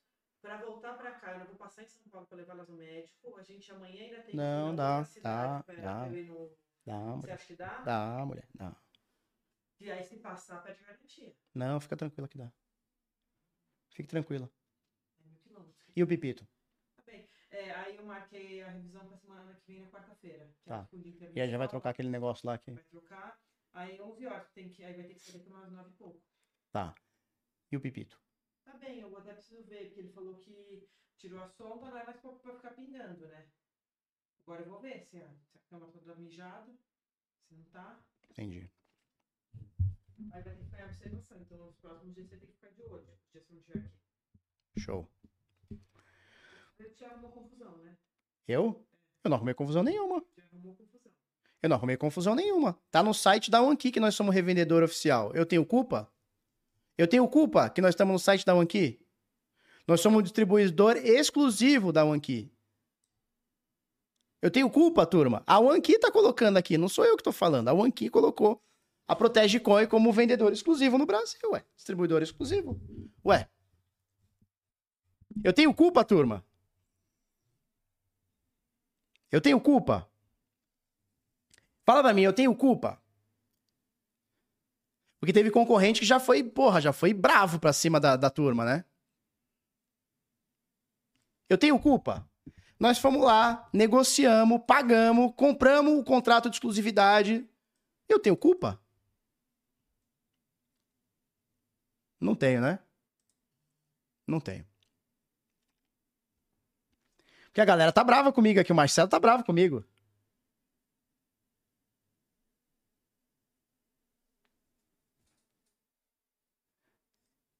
Eu tenho culpa? Tenho culpa? Já começou a pré-venda? Já come... A gente não começou a pré-venda. A gente começou é, a, a captar a galera que vai comprar, tá? E vai ficar, a gente vai enviar na ordem que a galera for é, colocando aqui o e-mail, tá? Então tá aí no link, tá fixado aí, ó. Tá? Protegecoin.com.br, bota seu nome, bota seu e-mail e a gente vai fazer a pré-venda, vai mandar pra você, tá? Teve um gato meu que estava obstruído três vezes e teve que cortar o pipi fora. Que dó. É, o pipito foi isso aí, cara. Pipoco foi isso aí. Teve que cortar o pipi fora. Pipi fora. É cúmplice? Geralmente você tem. Mas você não tá putaço comigo. É, ele. Ó, posso contar o segredo pra vocês? Por que, que, por que, que a gente tá montando essa, essa, essa importadora de hardware wallet? Posso mostrar? Posso falar pra vocês qual que é o, lan- o lance? Tem um concorrente, tem um concorrente aí, né? Que todo mundo sabe que ele tá sozinho. Todo mundo sabe que o, o maluco tá sozinho e vende pra caralho porque tá sozinho. E todos os youtubers falam, e tá tudo bem, porque é uma boa empresa também, não vou falar que não, né? E aí a gente. O que que ronda, né, na boca miúda, né? O que que ronda na boca, da boca miúda? Porra, esse cara precisa de um concorrente. Esse cara precisa de um concorrente. Por quê? Porque tá sozinho, cara, cobra quanto quer, faz o que quer, trata mal os clientes, ah, faz o que quer, né? Aí teve um dia que eu... E, e- e assim, o que, que eu vou falar pra você? O que, que eu vou falar pra você? O Marcelo, ele, ele gosta de botar no, no canal dele, ele gosta é, de colocar... é, fazer conteúdo de carteiras. O Marcelo gosta de botar conteúdo de carteira. Ele gosta de abrir a carteira, analisar, mostrar o passo a passo, a coisa mais técnica, a coisa mais fácil. Ele gosta de fazer isso. Não é muito minha praia. Eu não Vocês já repararam, eu não gosto de fazer vídeo review. São raríssimos os que eu fiz na minha vida aqui de vídeo review. Eu não gosto. Porque tem que ficar editando. Ah, eu não gosto. Eu gosto de fazer isso aqui, ó. Abrir a live, falar groselha e vamos que vamos. Né? E aí o que acontece? Só que assim, eu, eu, eu não sei em que ordem de grandeza, mas você pode ter certeza absoluta que nós, os influenciadores, falando muito de comprar Ledger, Trezor, entre outras carteiras, é, as pessoas que vendem acabam vendendo bastante. Né? E aí, cara, a gente sempre indica, ó, você vai comprar uma Ledger, pô, vai na revendedora oficial. Claro, vai na revendedora oficial, que os caras têm a licença para fazer isso. Ou seja, é, você tá comprando diretamente de um cara que, não dá pra gente saber, mas que o cara não tá fazendo merda com, com, com, com não tá te vendendo gato por lebre, né? E aí o Marcelo sempre fala, porra, o meu vídeo da, da, da carteira X, que tem o link do cara, nunca me dá um centavo de comissão. E, porra, aí eu faço da SafePal, eu ganho mil dólares na semana de comissão. Faço da OneKey e ganho não sei quantos mil dólares de comissão. E, porra, esse cara aqui é o que eu mais tenho. Aí ele, ele faz o, o, os bitline, né? Porra, é o que eu mais tenho. É clique. É provavelmente o que mais vende e o cara não me dá um centavo. Nunca, nunca, nunca compra com o meu link. Aí o que, que ele fala, né? O que, que ele fala? Ele fala, porra, esse filho da puta precisa de um concorrente. E aí rolou a possibilidade da, da OneKey, né? A OneKey, qual que é o lance? A OneKey, a OneKey, ela entrou em contato com todos os youtubers do Brasil, como deve ter entrado em, com todos é modo de falar, né? Com a maioria dos caras do Brasil e do mundo. Eles vão entrando em contato, vão entrando em contato. E o primeiro cara que ela entrou em contato foi o Marcelo. E o Marcelo respondeu ela de bate-pronto. O Marcelo falou: não, manda aqui para mim, deixa eu testar, deixa eu olhar. Se for bom, a gente faz vídeo, né? Se não for bom, né? A gente não, não né? Tá tudo certo. E ela mandou pro, pro Marcelo, o Marcelo gostou, mostrou pro Karnak, mostrou pro francês, os dois amaram, já compraram logo no primeiro dia, eu não tinha comprado ainda, tá? Aí o Marcelo começou a fazer o vídeo, me interessei e tal, não sei o quê. Chamei a menina, né, lá da One ela é, mandou para mim também, cara, achei excelente, excelente, nota mil. Cara, essa carteirinha aqui, ela é nota mil, essas, né? Essas carteirinhas aqui são nota mil. E aí o, Marcelo falou o seguinte, falou, cara, cada venda que a gente faz, a gente ganha 7%. Né? Então foi lá, comprou o Anki lá com link nosso. Eu ganho 7%. Marcelo ganha 7%. E você sabe que eu sou o cara que gosta de empreender. Eu fico com o cu coçando quando eu vejo essas coisas. Aí eu falei para ele, falei, Marcelo, e se? E, e se, somente se? E se, somente se? a gente, em vez de ganhar esse 7%, a gente ganhar a porra toda nessa carteira. Ele falou, vamos falar com a tia da Wanki, né? Aí chamou a tia da Wanki, negociamos quantas carteiras, menor preço possível, uh, menor, melhor entrega, melhor estratégia para a gente fazer. Vamos trazer esses caras pro Brasil? Não vamos. É um risco para a gente? Não é um risco? Papapá, papapá. 7% é bom. É, 7% é bom porque você não tem o risco do negócio, né? Vendeu, vendeu. Não vendeu, não vendesse. Agora, quando eu importo, eu tenho o risco da venda, eu tenho o risco da importação, eu tenho o risco de roubo, eu tenho o risco de seguro, eu tenho carte... É, é, é... Como é que é o nome? É, é, é quando dá pro problema, como é que é o nome, turma? Caralho. Quando quebra, como é que é o nome? Garantia, eu tenho que dar garantia, é um monte de coisa. Tem imposto, então tem um monte de coisinha. Né? Tem um monte de coisinha. Aí, e eu não gosto desse coisinha. Para mim, ou eu ganho bastante ou eu não ganho. Eu não gosto de coisinha. Não que 7% seja ruim. Não. Mas eu. Garantia, exato. Mas eu. Galantia. Galantia, exatamente. Comprou porque quis, tem garantia. E aí você tem todo tem tudo isso, né? Ganhando 7%, eu tô ganhando, inclusive, livre de imposto, porque cai na carteira, tá tudo certo. Falei, não, Marcelo, vamos trazer essa porra? Ele falou, vamos. Filha da puta lá precisa de concorrente. Falei, então vamos, vamos, vamos trazer essa porra. Conversamos com a turma, é, pedimos a. Como é que se. Primeiro a gente pediu como é que seria a compra. Ela passou né, o, a tabela de preços pra gente poder vender. E a gente conversou, cara, no Brasil o imposto é caro, não é que nem nos Estados Unidos que o cara bota 10% de margem e tá ganhando dinheiro. Aqui é foda. Aqui é imposto, o imposto na importação, você tem imposto a hora que você vende. O impo... Cara, imposto pra caralho, intermediário pra caralho, é foda. Aí beleza, vamos negociar, negocia, negocia, negocia, negocia, negocia, pra gente trazer o menor preço pro Brasil. E aí a gente falou, tá, e agora? Nós, nós já temos, já, já, já, vamos comprar a OneKey pro Brasil, né? Como que a gente faz pra gente ser oficial? É, oficial não, ser exclusivo. Aí ela falou, então pra ser exclusivo tem que comprar quantidade maior. Falei, cara, essa fia da puta. Compramos quantidade maior, né? E estamos trazendo aí uma cacetada de carteira. Estamos trazendo uma cacetada de carteira. E aí o que acontece? É risco, né, turma? Negócio é risco. Tá? Negócio é risco. Isso, fora o sócio fixo, né? É, imposto sobre imposto. Mas o que acontece, turma? É, vamos lá, como é, como é que é a minha estrutura? Como é que é a minha estrutura? Não sei se vocês. Como é que é o guarda-chuva do Bitnada? Não sei se vocês já perceberam, mas a gente tem um guarda-chuva interessante aqui, né?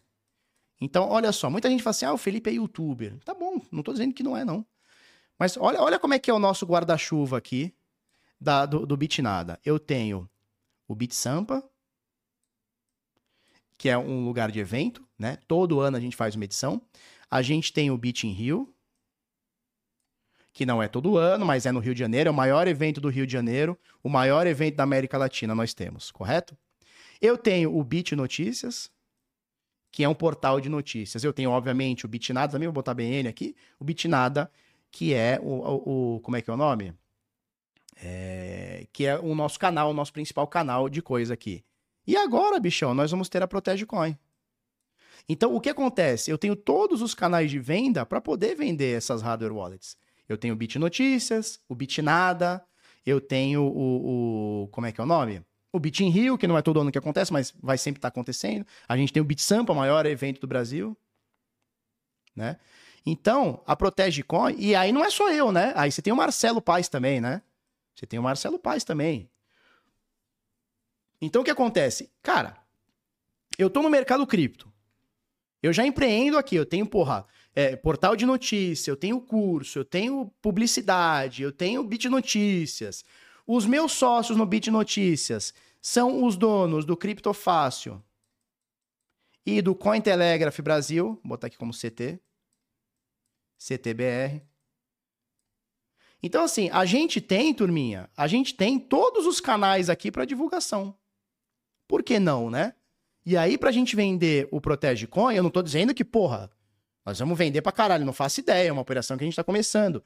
Todo negócio você tem que maturar, você tem que azeitar, tem as manhas que você não sabe, né? Então, eu nunca fiz despacho, eu não sei como é que é, como é que faz o despacho, né? Como que eu tenho que fazer? É no seguro, é sem seguro, é uma caixa maior, é uma caixa menor? O que, que eu tenho que botar? A gente já tem algumas ideias de lacre, a gente tem ideia de lacre, a gente tem ideia é, de como vai ser a embalagem, eu quero que o, o usuário tenha a experiência legal da parada também. Mas eu não tenho a experiência, a experiência eu vou ganhar fazendo. Então é um risco, né? né? Então, é, é, a experiência aqui é, é, o risco que a gente tem. Mas, cara, a gente tem todos os canais de negócio aqui para venda. Por que não? Né?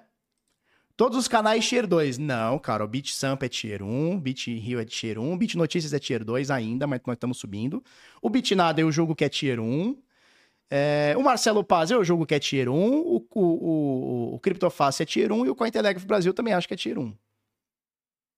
Tá? E logo, logo o Urubu Finance, exatamente. Logo, logo vem, né? O Urubu Finance. Enfim, então assim, cara, é, não tem porquê. E assim, a gente já vende, né? Se você for parar pra ver, turma, a gente já vende as carteiras pra turma. Quando a gente vem aqui e recomenda a Trezor, e agora que a gente vem recomendando a OneKey,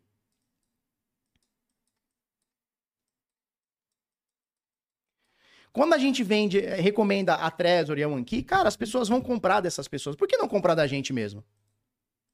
Né? Porque eu mesmo não tenho esse skin the game. Show? Marcelo Bolzão, Barba, não seria mais fácil investir em Bitcoin do que abrir uma nova empresa, gerar imposto para o governo? Porque aí você já tem empresas e com isso vai correr alguns investidores do BitSamp, etc. CryptoBR. É, vai correr alguns investidores do BitSampa, né? eles não são investidores, né? São anunciantes, né? Então, são, são na verdade, nem anunciantes, são expositores, né? É... Veja bem, eu deixo de receber o dinheiro de um expositor, mas eu vou vender como ou talvez até mais que o expositor. Né? E por que não só investir em Bitcoin? Por que não só investir em Bitcoin? Porque o Bitcoin, eu coloco um dinheiro e espero o negócio crescer. Né? Que ele pode crescer ou não. Eu posso comprar hoje, o Bitcoin nunca mais bater 30 mil e acabou. Né? Quando você tem uma empresa, você está tratando com a demanda das pessoas, né? Ou do, do mercado. Então, eu invisto um dinheiro e se a demanda for alta, eu ganho mais dinheiro. Né? E o mercado de hardware wallet é um mercado que tem uma demanda forte, tem uma demanda grande. Sem falar isso, né? Se você for, for parar para ver, todas as empresas que eu tenho, e, e, empresas e produtos e negócios e o que for, tá? Ou participações no mercado cripto brasileiro, é tudo para aumentar o negócio, é tudo para aumentar o mercado cripto no Brasil. E, obviamente, né? E, obviamente, ganhar com isso, claro. Claro que, claro que sim, né? Mas aqui o que acontece? A gente tem uma demanda. Qual que é a demanda? É hardware wallet. Pô, a gente acabou de ver o cara que tomou um gogó de 50 mil dólares, 250 mil reais, porque o cara salvou a TXT, um cara experiente, velho. Né? Ou pelo menos deveria ser experiente pelo tempo que tá. E o cara cometeu um erro falho, cara, um, ato falho, um erro crasso ali, que é anotar a CID no próprio computador. Então, assim, existe demanda e vai existir cada vez mais. Márcia Raquel Botega. Gostei do design da OneKey, também gostei. Mas meu marido já comprou uma Trezor T, que ainda tá na caixa. Vale trocar pra uma OneKey? Claro que não. Utiliza a tua Trezor T. Por quê, cara? Não, continua com a Trezor T. Mas por que que tá na caixa ainda? Olha os vídeos tutoriais no YouTube, né? Procura como é que faz, faz tudo offline, coloca uma passphrase, já ensinamos aí nos últimos vídeos como é que se coloca uma passphrase, faz uma passphrase e fica de boa. Tá? Mas usa, usa a Trezor. Tá? Usa a Trezor, porque é a, forma mais segura que você tem é uma hardware wallet. Vou pôr o um negócio na sua mão para crescer. Que isso, tripinha? Para com essa porra. Pedro Paulo. Para Pedro, Pedro Paulo. Barba, 12% mesmo DeFi é absurdo? É, é bastante, cara. Porque assim, ó, tirar 12% no mês no DeFi, ó, tirar 12% no mês no DeFi, né? Por que, que eu botei um? É, é I. Tirar 12% no mês no DeFi, dá? Dá. Tirar todo mês 12%, dá? Aí já acho difícil. Aí já acho que você está se arriscando demais. Então, eventualmente, você pô, tá numa pool de liquidez que rasgou de ganhar taxa, era o momento ali do mercado e tal, legal, show de bola. Agora, todo mês, todo mês 12%, eu acho que você está se arriscando demais. Ou você está com range muito curto, ou você está com moedas aí bem estranhas, tá? Show. Bom, a Swift está procurando a XRP? Não, eles estão procurando a Chainlink, que está com essa solução de interoperabilidade e interconexão de CBDCs. Tá? Então não é a XRP. Né? Então a narrativa da XRP fica cada vez mais lá para baixo. Ela aceita todas as criptomoedas? Meli, todas é uma coisa muito forte, mas ela aceita milhares, tá? Provavelmente a moeda que você tem ela aceita.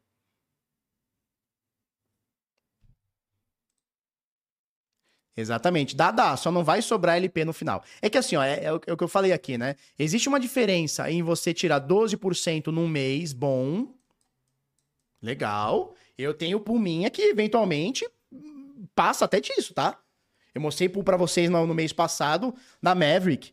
Uh, Ethereum com dólar que deu, se eu não me engano, 15%, né? 14%, 15%. Agora, vai ser todo mês isso? Com certeza não em algum momento a usabilidade daquele par vai diminuir, eu vou ganhar menos. Aí eu tenho uma média anual, né? Aí eu tenho uma média anual. DeFi de quantos por cento dá para fazer em média no mês? Depende. Se a pessoa for mais conservadora, cara, de meio por cento a 1,5% por mês, de forma mais conservadora. Se o cara for mais, é o que a gente chama de degen, né? degenerado, se o cara for amplamente degenerado, o que, que você pode fazer? Cara, você pode fazer 20, 30% no mês. Só que não acho sustentável. Não acho sustentável. Você vai fazer, eventualmente, um, dois, três meses, vai perder o dinheiro todo. Tá? Felipe, por que não tem hardware wallet para Polkadot? Mas a OneKey tem hardware wallet para Polkadot. e para as parachains da Polkadot também, ó. Ó. Supported chains. Ó, Cardano, Algo, Aptos, Cosmos. Ó, Polkadot, ó. A Kusama também é uma paratinha da Polkadot, né? Então, olha só, a Wanki aceita tanto a Polkadot como as suas parachains. Eu tenho quase certeza que a Kusama é, é, é parachain, né? Eu posso estar viajando. É isso? Então tem, ó, tem a, a Wanki tem Polkadot. E mais uma cacetada de, de, de, de rede, né? Cacetada de rede aqui. EVM é tudo, tá, turma? EVM tem todas. Se não for pelo aplicativo, vai pela, pelo. Como é que é o nome? Pelo, pela MetaMask. Tá? Bom, uh, já falamos sobre isso aqui, né? Sobre as corretoras uh, perdendo. Vamos pra gotinha agora, turminha? Vamos pra gotinha? Nós vamos pra gotinha ou não vamos pra gotinha? Vocês querem gotinha hoje ou não querem gotinha? Quer gotinha? Tem, vai ter gota hoje, preciso fazer a janta. Vai. Só que a gota hoje vai ser diferente. Por quê? Porque teve um carinha que mandou uma mensagem ontem para mim e disse exatamente isso aqui, ó.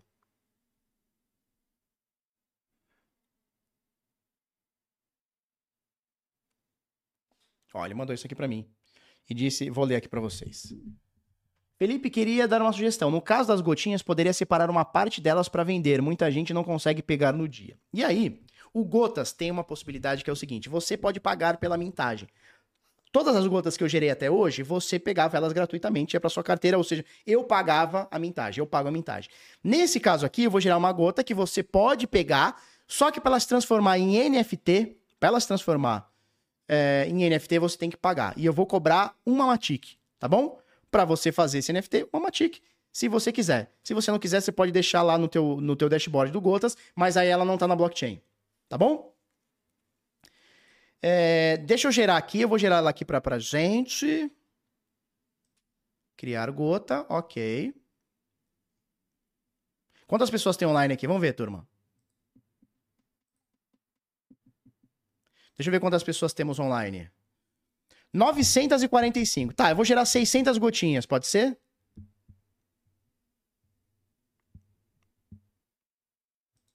Pode ser? Ou gero 500? Eu vou gerar, vou gerar 500 gotinhas. Vou gerar 500. Tem que pagar investimento da carteira, é isso aí. Sete empresas querendo vender gota. Não, cara, gota é porra, uma matique, cara, é nada. Então vamos lá, eu vou botar 500 gotinhas, ou 600, vou botar 600 gotinhas. E aí você pode ter a gota no teu dashboard. E ela só vai é, é, é só uma tentativa que eu tô fazendo. Vamos ver se dá certo. Se não der certo, a gente vê outras coisas. Tá? Vamos lá. Criar gota. Tá todo mundo aí no gotas aí?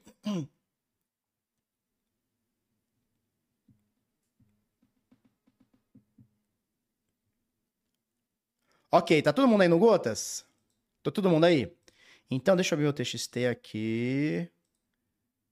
A, o, o, código é tudo maiúsculo, tá? Perma Bull, tudo junto. Perma Bull.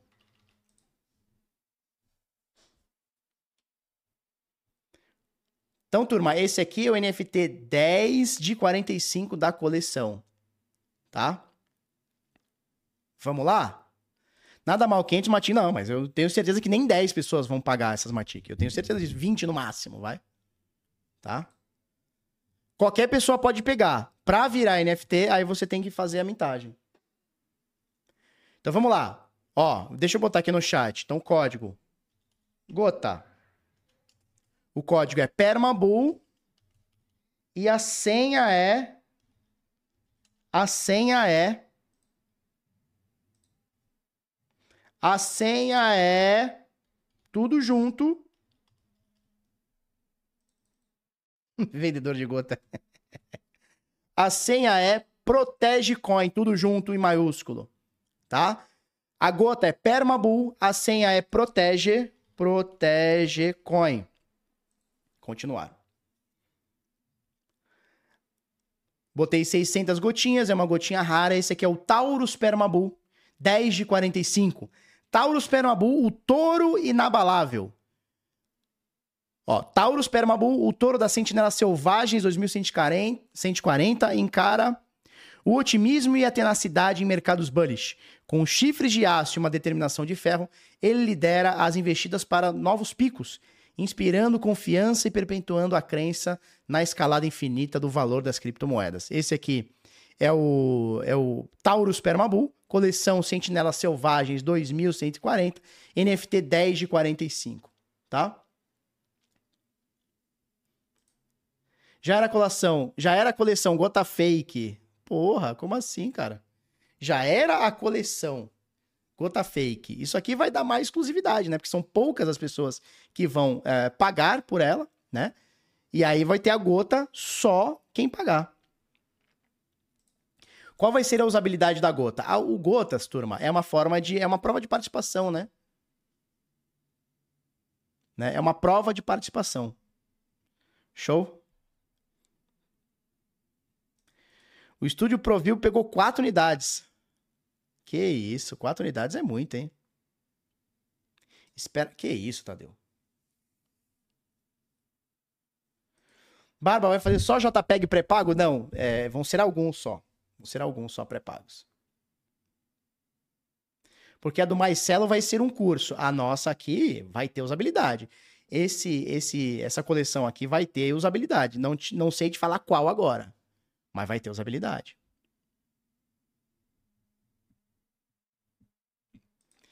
exclusividade de 600 gotas. Porra, se a gente tem mais entre Instagram e YouTube, se a gente tem mais de 180 mil, 160 mil pessoas, 600 é bem pouquinha mesmo, né?